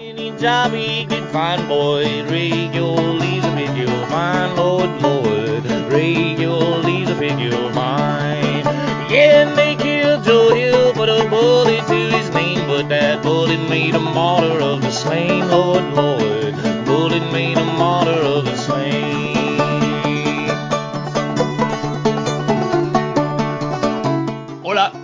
Aquí segunda edición del programa y cuarta de Tras las Bases. Este, esta sección del programa en la que, pues, en de Podcast queremos traer historias, queremos traer carreras específicas de jugadores, cosas curiosas que han hecho pues, que este deporte pues, sea tan legendario y guste tanto. Eh, la semana pasada hablamos de una lesión la más conocida, la Tomillón, eh, muy recurrente en, estos, en estas fechas, en, estos, en esta época que nos ha tocado vivir. Pero había una época en la que los jugadores eh, duraban más y pues contaban mal los partidos y eso provocaba que los números de tanto strikeouts como entradas lanzadas como partidos completos eh, fueran estratosféricas en comparación con los, día de, con los de a día de hoy. Eh, la semana pasada, hace dos semanas hablamos de Roger Clemens, os trajimos un diestro y ahora en esta jornada tan política, estamos hablando del día 4, pues os traemos un zurdo para, para compensar un poco. Y los que escuchasteis aquel programa, ya lo dejamos caer, que podría ser un, un personaje que trataríamos pronto. Y así que aquí está Ramiro Blasco, otra vez con nosotros. Buenas tardes, Ramiro. Buenas tardes, Mario, pero hay algo que has dicho que no me ha gustado, ¿no? Eh, parece que hables de hace 20 años como si estuviésemos hablando de aquella época de los veteranos de la Primera Guerra Mundial que lanzaban 20 partidos seguidos, 11 entradas por partido, ¿no? No, no tiene nada que ver. Estamos hablando de, de una época de, de, tipos que aguantaron, incluso muchos de ellos, eh, como es este caso, carreras eh, que pues, tuvieron sus, sus, sobresaltos y no estamos hablando de aquella época en que no había ningún nivel de exigencia. ¿eh? La, la, época en la que nuestro protagonista estuvo lanzando, el, el, nivel de exigencia era tanto más del que hay ahora. ¿eh? Sí, sí, que es verdad y no me negarás que ahora los entrenadores son más cautos a la hora de mantener a un jugador más entradas y más tiempo en el montículo que antes. Bueno, si, si miras eh, los partidos de Randy Johnson, hay partidos completos lanzando 110. Es decir, que estamos hablando de superclases. El tema está en que nosotros hablamos de superclases. Eh. Aquí no estamos hablando de, de, jugadores regulares, no estamos hablando de lo que es lo normal en una época determinada. Estamos hablando de superclases que hoy en día no existen. Porque hoy en día, bueno, ya me dices quién es Roger Clemens, ya me dices quién es Randy Johnson, ni, ni, siquiera me vas a poder decir quién es Andy Pettit, ¿no? Por hablar de, de grandes, ¿no? De, de, de, aquellos tiempos de los que vamos a hablar ahora. Bueno, a lo mejor eh, con, con, con, retrospectiva, algún jugador que haya ahora, un Scherzer, Verlander, de Grom, pues ya hablando en pasado ya, pues con todos los datos y, y, toda su carrera, ya pues podamos tener una visión más, más precisa y más global a la vez, ¿no? De... Son, no son la dinastía que supusieron todos estos, ni mucho menos son jugadores con carreras muy interesantes. Pero de estos que estás hablando, ¿cuántos, cuántos han hecho ese 99-2002 que se cascó el señor Randy Johnson? Pues ninguno de ellos, que, ¿verdad? Que, que, que, por cierto lo hemos dicho de forma indirecta, pero el jugador protagonista es The Big Unit, como se le conocía eh, en su día, y creo que sigue siendo el jugador más alto de la historia de las grandes ligas. Y, y, haciendo un repaso sobre sus años, eh, aquella eh, ristra ¿no? de, de, jugadores con los que coincidió, ¿no? un tal Galvin, un tal Maddox, un tal Ryan, eh, un tal Clemens. Sí que es verdad que a lo mejor un tal Martínez, sí que es verdad que ahora mismo a lo mejor pues no suena ese de Grom, Kershaw, Verlander, Grinke tan, con tanto poder, pero a lo mejor dentro de 10 años, 10, 15 años, quienes estén grabando un programa hablando en retrospectiva de estos años, no sé, a lo mejor. Tú cómo lo ves, Ramiro. No, no lo veo, no lo veo. Creo que no tiene absolutamente nada que ver. Y que, que pasen los años no les van a hacer grandes. Y que es verdad que todo, todo esta, este tiempo actual, ¿no? En que pues, el 80% de gente que ve el béisbol es de la era post-Twitter y otro, y, o, o, la era post-Twitter o veraneantes, parece como si el béisbol hubiera nacido hace cinco años y que estos son la rehostia. No, cuidado. Había gente que era. Entonces la única cosa es decir, no, es que entonces, claro, para poder uno echar mierda, no, es que esto o eran, eran menos exigencia o eran esteroides. No, no, no, para nada. Esto, estamos hablando de superclases que no existen en la actualidad. En, en, ningún caso, no hay nadie que se parezca a estos jugadores. No hay nadie actualmente que se parezca, lo para que la gente pues necesita hablar y aquí de Grom, de Grom, tal, de Grom. Lo que es, tú, tú quieres saber lo que son partidos si la, estadística de partidos ganados, si tiene, si tiene alguna relevancia o no tiene alguna relevancia. Este eh, Randy Johnson se llevó una racha de cuatro derrotas en la que lanzó 32 entradas, 19 hits, una era de 1.40, se va con 0.4 y además se va con 54 strikeouts. Y en esos cuatro partidos su equipo no anotó una sola carrera. Dos de los partidos se los pierde por 1-0. ¿Algún aficionado de los Mets aquí puede estar diciendo, esto me suena? No, pero no a esos niveles. Y, y, y desde luego de Grom no es aquel tío. Tampoco podemos hacer comparaciones Porque igual que tampoco podemos, como ocurre, ¿no? Con veraneantes y era post-Twitter, eh, igualar un tío que jugó en el 2005 a un tío que jugó en 1910 lanzando 80 partidos seguidos, porque aquel béisbol, el de 1910, o incluso todo el béisbol anterior a la, Segunda Guerra Mundial, era un béisbol que la gente podía lanzar 10 partidos sin cuidarse. Y si un tío lanzaba 10 partidos seguidos sin cuidarse, es porque el nivel, el nivel de, de, exigencia no sería nada del otro mundo, ¿no? Con lo cual, no, no caben esas comparaciones en la actualidad porque no, no existe nadie como Randy Johnson, absolutamente. Y bueno, algo parecido, ¿no? Hizo en cierto modo Chris Sale hace nada, como lo que hizo él en aquellas series del 2001. Pero bueno, no, tampoco, tampoco llega a ese nivel. Por desgracia, ya no existen en la actualidad pitchers tan dominantes, eh, jugadores que nos enseñan tantas cosas y, y tipos tan centrados en, en, en, su franquicia y tipos tan centrados en, en su trabajo. Como, como, era aquella época, eh, con unos Yankees que sin duda alguna eh, fueron, fueron derrotados, y estamos hablando de Yankees, que por qué no, eran mejores que, que, los de los 30 y 40, porque evidentemente no jugaban contra los mismos, ¿eh? no jugaban contra los mismos. Vamos a los orígenes. Eh, Randy Johnson no tuvo unos inicios fáciles. De hecho, pues aparte de un buen partido con los Montreal Expos, franquicia que ya no existe, lo tradean en el año 89 a Seattle, ¿no? Y ahí empieza un poco su camino hacia, hacia bueno, la, le tío, la, leyenda más absoluta. Él era un tío, eh, él, él nos enseña una serie de cosas, ¿no? Pues un tío, yo creo que es un, un ejemplo de lo que son las grandes ligas, ¿no? Porque era un tipo, eh, siempre se ha valorado en las grandes ligas, las ligas la, la, la, sobriedad, ¿no? Como un elemento básico en un gran jugador, a diferencia de NBA y otras cosas, ¿no? Que el circo es lo importante. En que, que, que, hagas lo que hagas, siempre vas a ser recordado por la mayor chorrada que te haya pasado, ¿no? Que, que los jugadores, los grandes jugadores son de un lugar. Puedes coger al que quieras, todos son de un lugar. Han jugado muchos equipos, pero son de un lugar. Y que eh, de, de, del sign down al, al, fracaso hay solo unos pequeños ajustes. Él, él, él, él nació en, Walnut Creek, una, una, ciudad de California, una ciudad que tiene 65.000 habitantes, pero de, de, la que es el quinto pitcher nacido allí que ha jugado en las grandes ligas. Y para los enevitas es la, es la ciudad de Stephen Curry. Eh, sí, pero más que nada porque... Nuevo, nuevo, nuevo, término, perdón, perdón por reírme. no. eh, eh, fue una figura desde sus inicios, era un gran jugador, de hecho su último partido en el instituto es un partido perfecto, ¿no? y, en la, y en la universidad también fue una, una figura. El problema que tenía que era un tipo que no tenía control, era un grandísimo pitcher sin ningún control. Fíjate... Que lidera la liga en bolas, que lo recordar varias sí, veces. Lidera la liga americana en bases por bolas desde el 90 al 92 en, en, jugadores golpeados en 92 y 93.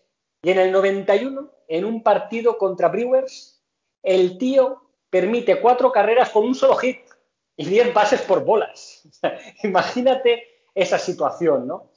Hasta que llegó. Son números que hoy en día no sé. Qué decir, 10 bases por bolas en un partido. Eh, ya hace tiempo que también te han mandado el dogout. Era un tío que le faltaban los ajustes, que alguien le explicara los ajustes. Y entonces llegó el que tenía que llegar, ¿no? Alguien ¿Qué, que merece. ¿Quién fue ese hombre? ¿Quién fue, ¿Quién ese... hombre, no? ¿Quién fue ese alguien hombre? que también, alguien que también merece una un, un, bases extras, ¿no? Eso se llama bases extra, ¿no? O algo así, ¿no? Tras, tras las Pues, bases. Tras las bases, vale. Pero tú puedes llamarle como quieras, Ramiro. Bueno, sí, a partir de ahora lo llamaremos bases extras, ¿no? Esto es... y, y el, hay sí, quórum. ¿Eh? Que hay quórum entre los eh, implicados, Vale. sí.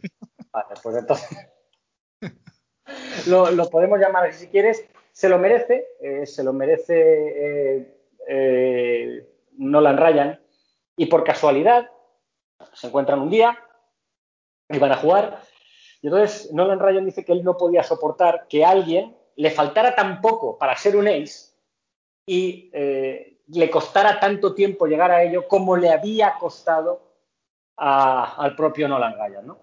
Entonces él eh, le ayudó en todo ello, hizo todos los ajustes que tenía que hacer, fue realmente el, el ángel de la guarda del señor Randy Johnson y creó un ace. Aunque cierto es que él eh, gana su primer Young en el 95, incluso con el mejor porcentaje de ganados perdidos desde el 37. Pero bueno, es evidente No, que se no hay que olvidar, perdona que te interrumpa, Ramiro, que primero y segundo en la lista de eh, jugadores con más strikeouts de la historia. Eh, Nolan, Nolan Ryan y Randy Johnson.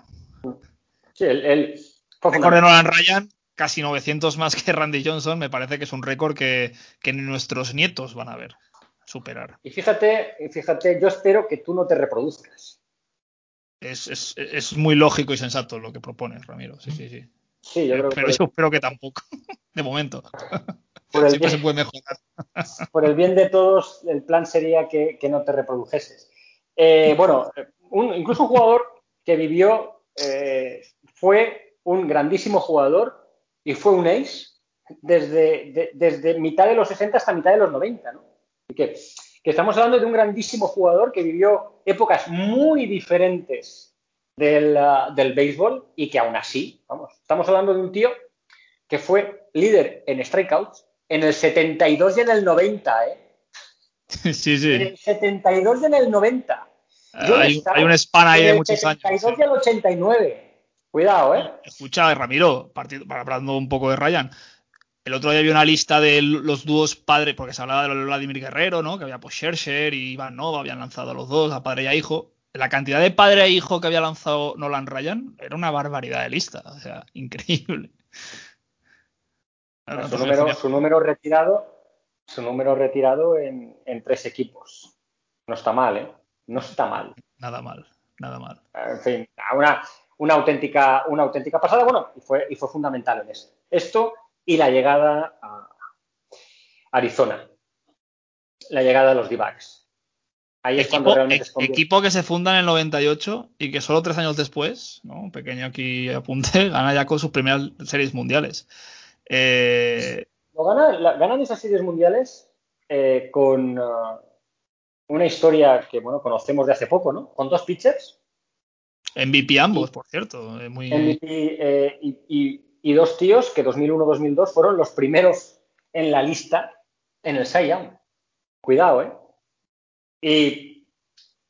Y, dos que, luego fuera, sí que es verdad, sí que es verdad que no, que, que, que Carl Schilling eh, fuera, fuera de Arizona funcionó. No fue el, ah, el caso de Randy Johnson. Llegó a los Yankees, ¿no? Como, pero bueno, tampoco nos tenemos que ir, que ir adelantando, ¿no? Pero es a partir, de esa época cuando cambia completamente no su juego. Cuando llega aquí. Pero es que fíjate tú que el tío llega en el 99, los Mariners no le podían ofrecer el contrato que él, para, para el que él estaba capacitado o que él merecía. Consigue esos cuatro, cuatro temporadas por 52,4 y en esas cuatro temporadas iniciales de su contrato consigue el Cy Young. Eh, y unido el que tenía con los Mariners, es uno de los cuatro jugadores que han sido Cy en ambas ligas. ¿Y cuáles son los otros? Gaylord Perry y atención, Roger Clemens y Pedro Martínez. Pero es que, cuidado, ¿eh? estamos, hablando, estamos hablando de quién estamos hablando. En esas temporadas, el tío fue All-Star, tuvo sus Cy fue el, el MVP de las series mundiales del 2001, la triple corona en el, en el 2002, lideró las grandes ligas en el 2002, fue líder en era en el 99, 2001, 2002 y fue líder eh, en strikeouts del 99 al 2002. Pero es que además el tío, el 8 de mayo de, del 2001, eh, se casca un partido con 20 strikeouts, pero no, no computa porque el partido se va a entradas extras. Y No el tío los 20 los, los había conseguido las nueve entradas. Estas son cosas que. eh, Esa no la No, eh. sabía. Ah, Creo que tiene un partido perfecto también.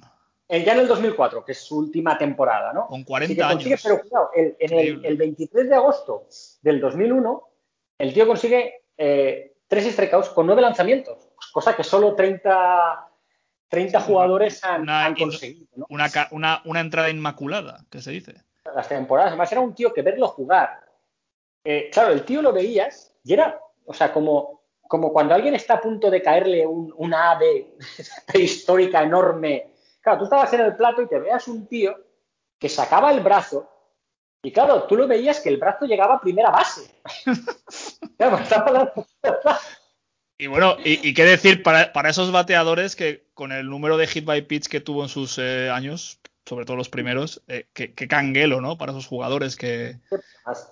Era, era un tío de una, de una potencia salvaje. Era Pero- un tío de una. Antes de irnos de, de Arizona, eh, eh, esas series mundiales de 2001, ¿no? Aquellos Bueno. Yankees absolutamente dominantes, en las series que se van a noviembre por el atentado de las Torres Gemelas, aquel, pues, eh, aquel mítico lanzamiento inaugural de, de George Bush, que hay un documental y todo, recomiendo verlo, está bastante, es muy, es muy patriótico, es muy, es muy americano, pero bueno, se, se puede ver. Y, y, eh, aquel era el año, ¿no? Perfecto para que los, los New York Yankees ganaran la serie. Tenían que ganarlas, tenían, tenían que ganarlas. Claro, era un poco la redención de- del mundo con, no sé, en aquel momento, dos meses después de, de lo que, que pasó, el atentado, los atentados y tal. Y, y llega ese séptimo partido, Ramiro. O llega ese sexto partido en el que Randy Johnson lanza llega, seis- llega, sus- llega ese segundo partido. Ese segundo partido en que lanza contra, contra Andy Pettit, eh, alguien que también sabes que me encanta reivindicarlo, que me parece un jugadorazo, que a lo mejor le, le- le faltó o le sobró sobriedad ¿no?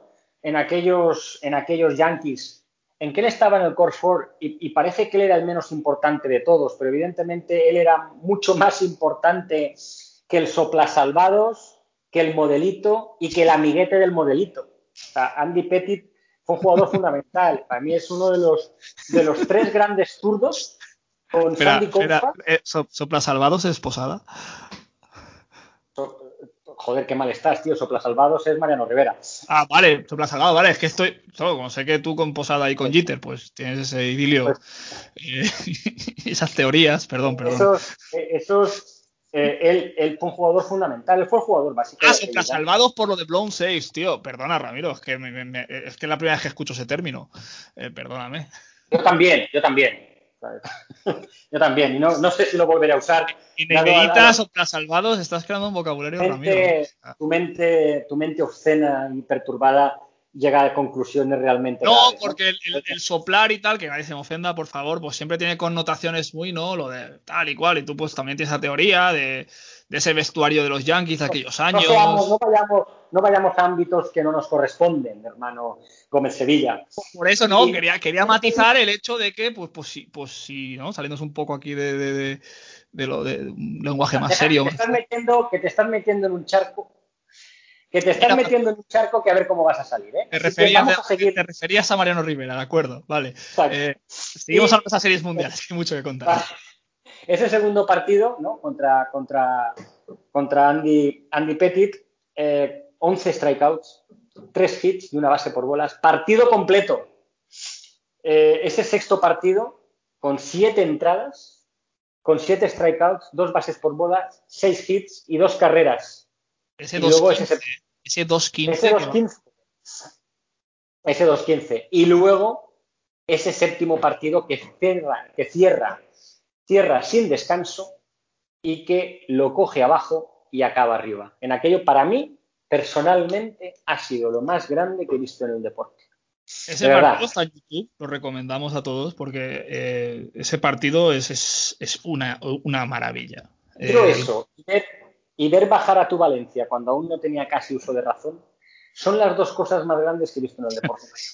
Yo es que por suerte no había nacido. Aún estoy a tiempo de verlo este año, espero que no, pero, pero, pero bueno, Ramiro es, es- Ese fue, ese, ese fue, fueron los auténticos héroes en aquella época, la repercusión que, que tuvo aquello por este año. Yo les recomiendo a la gente que vea ese partido. el Valencia contra aquel que bajaron en mes- ¿no? El, el- No sé, por matizar, ya que estamos, hombre. Eh, También, no sé, no sé qué partido es, lo podemos buscar, bueno, pero yo me refería. al Cádiz, creo recordar, eh, eso ya fue en segunda, que aquel Mestalla con las vallas, aquello, que podía pasar lo de Hillsborough, con igual. creo- yo, Eh, yo- oh, pues sí que eso, eso, ¿eso en qué año fue?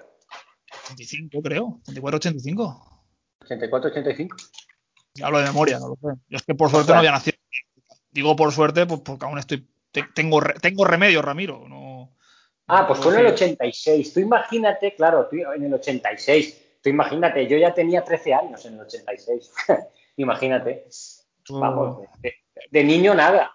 ¿eh? De niño nada. La inquina y la maldad ya estaba bien, ¿no? Ya estaba bien. Ya la tenía. La inquina sí, ya era, ya era un inadaptado, ¿no? Entonces me dedicaba a odiar todo lo que tenía cerca.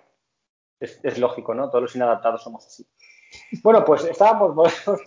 recomiendo a todo el mundo, más allá de ese parte, que no recuerdo cuál es, pero eh, que sí que, mira, en, la, pretemporada, ese Valencia sí que había conseguido victorias había conseguido ganar al Burjasot 0-6, al Olympic de Xàtiva ni más ni menos 1-3 y luego al, al, al Realejos 1-5. Había conseguido ganar al Realejos 1-5, pero luego ya empezó la temporada y todos estos grandes resultados se complicaron. Sí. Tiene que pasar 36 años para que eh, el Realejos y el Olimpia de Xàtiva, el Olympic de Xàtiva, eh, el equipo de tu, de tu pueblo, eh, aparezcan en el mismo podcast que Petit que, que Randy Johnson, que, que Nolan Ryan. Esto es un, el mejor crossover de la historia de, de los podcasts. mm, Efectivamente, y se salvan, y se salvan Cádiz y Betis, que empatan a cero en el Ramón de Carranza.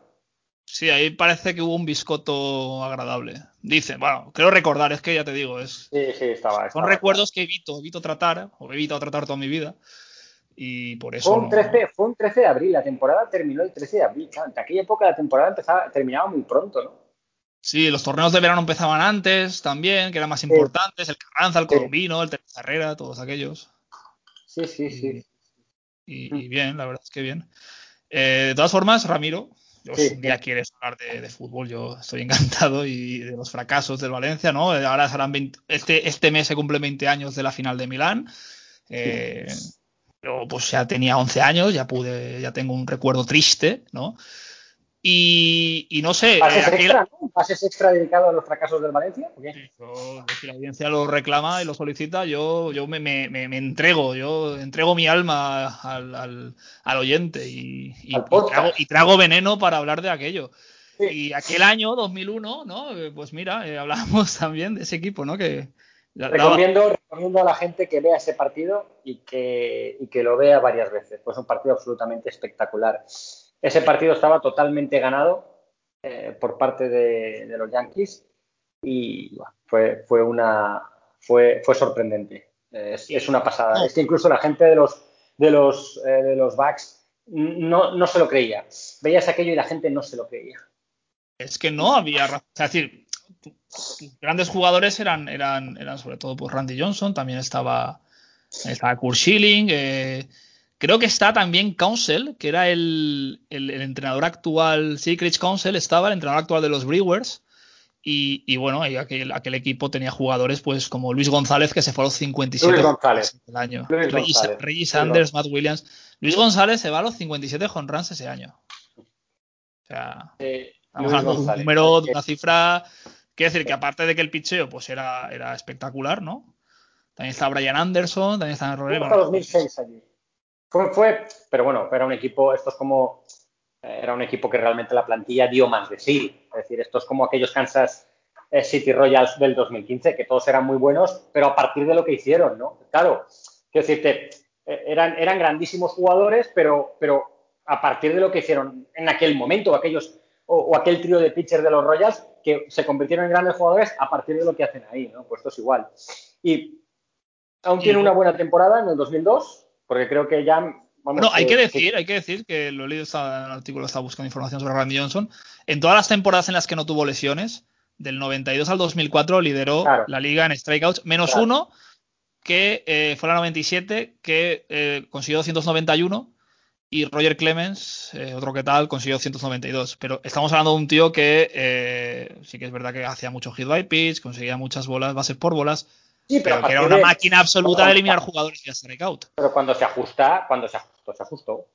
Luego tuvo ese 2003 que fue un problema, en el 2004 volvió a ser un pitcher dominante y ya a partir de ahí ya pasa a los Yankees, no se adapta a la Liga Americana, siguen las lesiones, y ahí las cosas, las cosas cambian. Y se retira en San Francisco.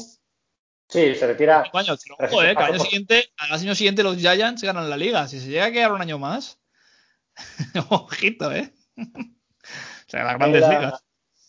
El, uh, la verdad es que En la Aquellos época como Randy Johnson que se parecían mucho, ¿no? En ese pelo largo y bueno, en fin. él era, él estaba, él estaba donde le, no- realmente él estaba donde le correspondía, ¿no? Él le Mm. correspondía, a él le correspondía Arizona, quiso volver a Arizona. Eh, dos años justo después llega un 5 de enero de 2005 y se, y se va un 5 de enero de 2017 al lugar que le corresponde, que es Arizona. Ya no fue lo mismo, las lesiones ya fueron un problema.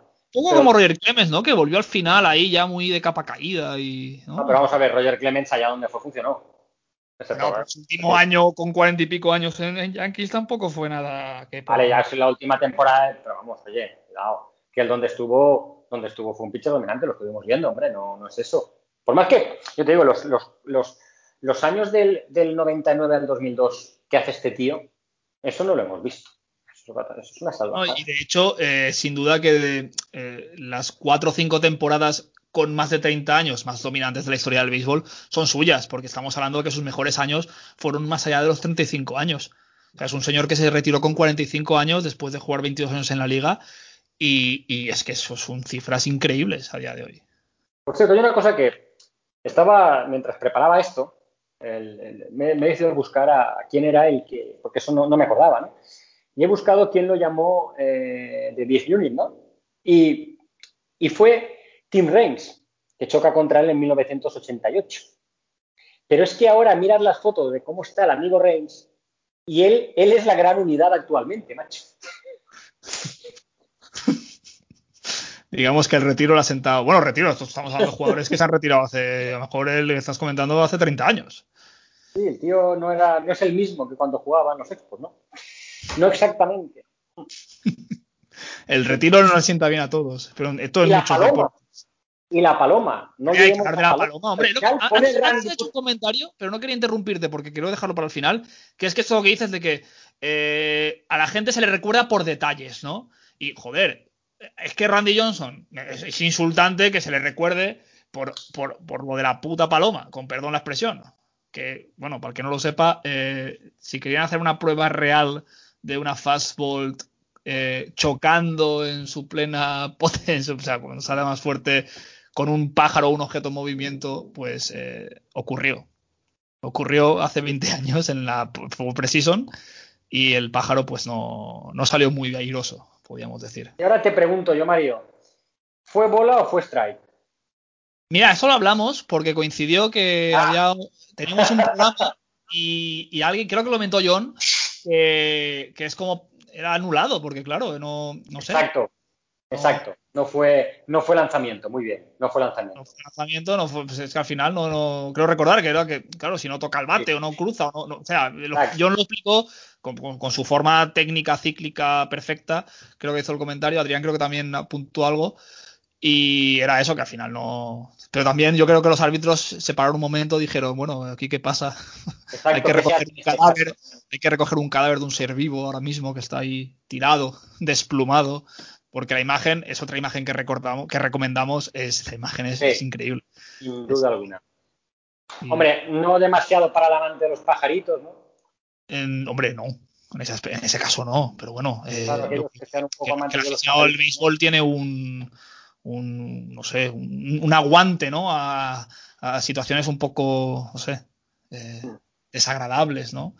Y Sí. eso que Javier, nuestro queridísimo Javier Uberuaga, es, es, es vegano y bueno, y tiene sus animales en casa y pues, a lo mejor no le hizo gracia, pero bueno, no, no queremos hacer apología aquí del maltrato animal, pero, pero bueno. No, pues, has hecho, ya, ya, ya te has metido en bastantes jardines hoy, sí, es- como eh, para seguir metiéndote en jardines, ¿no? Quiero Eh, seguir, yo- es como a- a las arenas movedizas, ¿no? Que cuanto más te mueves, más eh, cap al fons te vas. Y, y Mejor lo, lo dejas aquí lo dejamos está. Yo creo que ha sido una conversación muy agradable, ¿no? Eh, habrá gente ahí del, me- del- del zarzalejos este que has comentado antes, que estará, coño, por fin nos nombran en un podcast, eh, por fin se, se, se, se reconoce la hazaña. El Realejos, ¿no? La hazaña fue perder contra Valencia, ¿no? Con, una- con Valencia que acabó bajando a segunda, ¿eh? Tampoco No, te creas. No, yo qué sé. eh, también, no sé. Ya el hecho de jugar contra un equipo de primera división supongo que ya sería algo, algo a recalcar ya y tal. Lo que te quería comentar, Ramiro, estamos hablando de fuera de micro, que, hemos tratado eh, dos jugadores ya, pues, eh, con cierto renombre, ¿no? Y pues bueno, no lo hemos comentado, pero eh, Hall of Fame absoluto, primer Hall of Fame de la historia. Bueno, él creo que entró con la gorra de los Bucks porque había, había dudas si entraría con la, con la gorra de los Mariners o con la gorra de los D-backs. Y al final creo que es el único jugador que en la foto que está en Cooperstown está con la gorra de los D-backs. Esto no, no- no lo estoy seguro, pero creo que, es, creo que era algo así.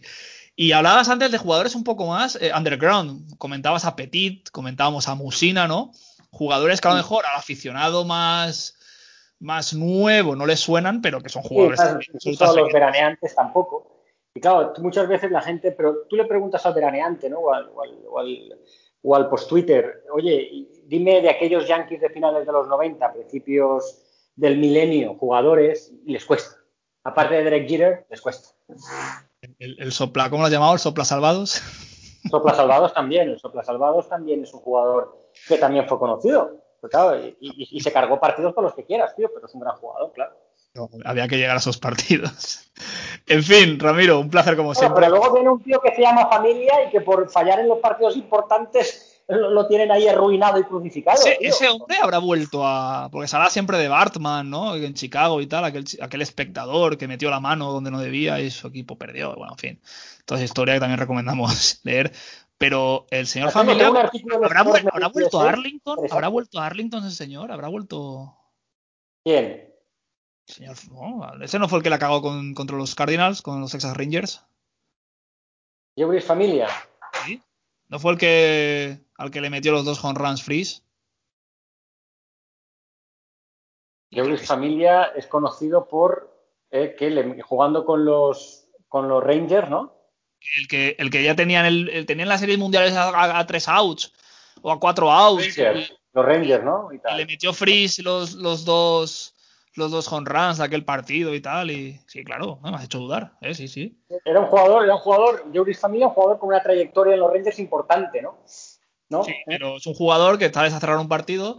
Luego salió al Mario, día Mario, siguiente, salió Mario, Brian Wilson. Mario, Mario, hoy por qué te has levantado, Mario? Yo, pues, no sé. pues, hombre, podría explicar aquí las razones, pero mejor no, no es apto para. Bueno, pues hablaremos, incluso queremos que la gente nos haga trabajos sobre la trayectoria de Jebris Familia en los Rangers, ¿vale? Eh, mucho- hay mucho, hay mucho ser voluntarioso últimamente que. sí, sí, sobre todo si alguien lo consigue, si alguien consigue pues, sacarnos la, la trayectoria de Jebris Familia en los Rangers, se lo agradeceremos. Yo se lo agradeceré. Sobre todo y que nos hable de esa línea temporal paralela en la que se produjeron los hechos. Pero bueno, no pasa nada, Mario. Eh, ahora mismo el Olimpia de Milán va ganando 24-22 al Bayern de Múnich. Y bueno, hoy es, el, hoy es el día de los últimos partidos, aparte de la Es el selección. día de los séptimos. Sí, es el día de los Y bueno, el, el- el Madrid pues ya pues ha estado muy digno, yo lo he visto antes. Y, En y bueno, Estambul. ya ahora pues a ver si el Zenit nos da la alegría y... que no se me enfade nadie, es porque Ramiro es del Barça. Eh, Ramiro, ahora sí, pero uy, ¿vale? Lo dejamos Vale. por aquí, que ha quedado muy bien y, y nada, un placer como siempre y nos vemos pronto. Ale, que vaya bien, tío. Venga, buena nit.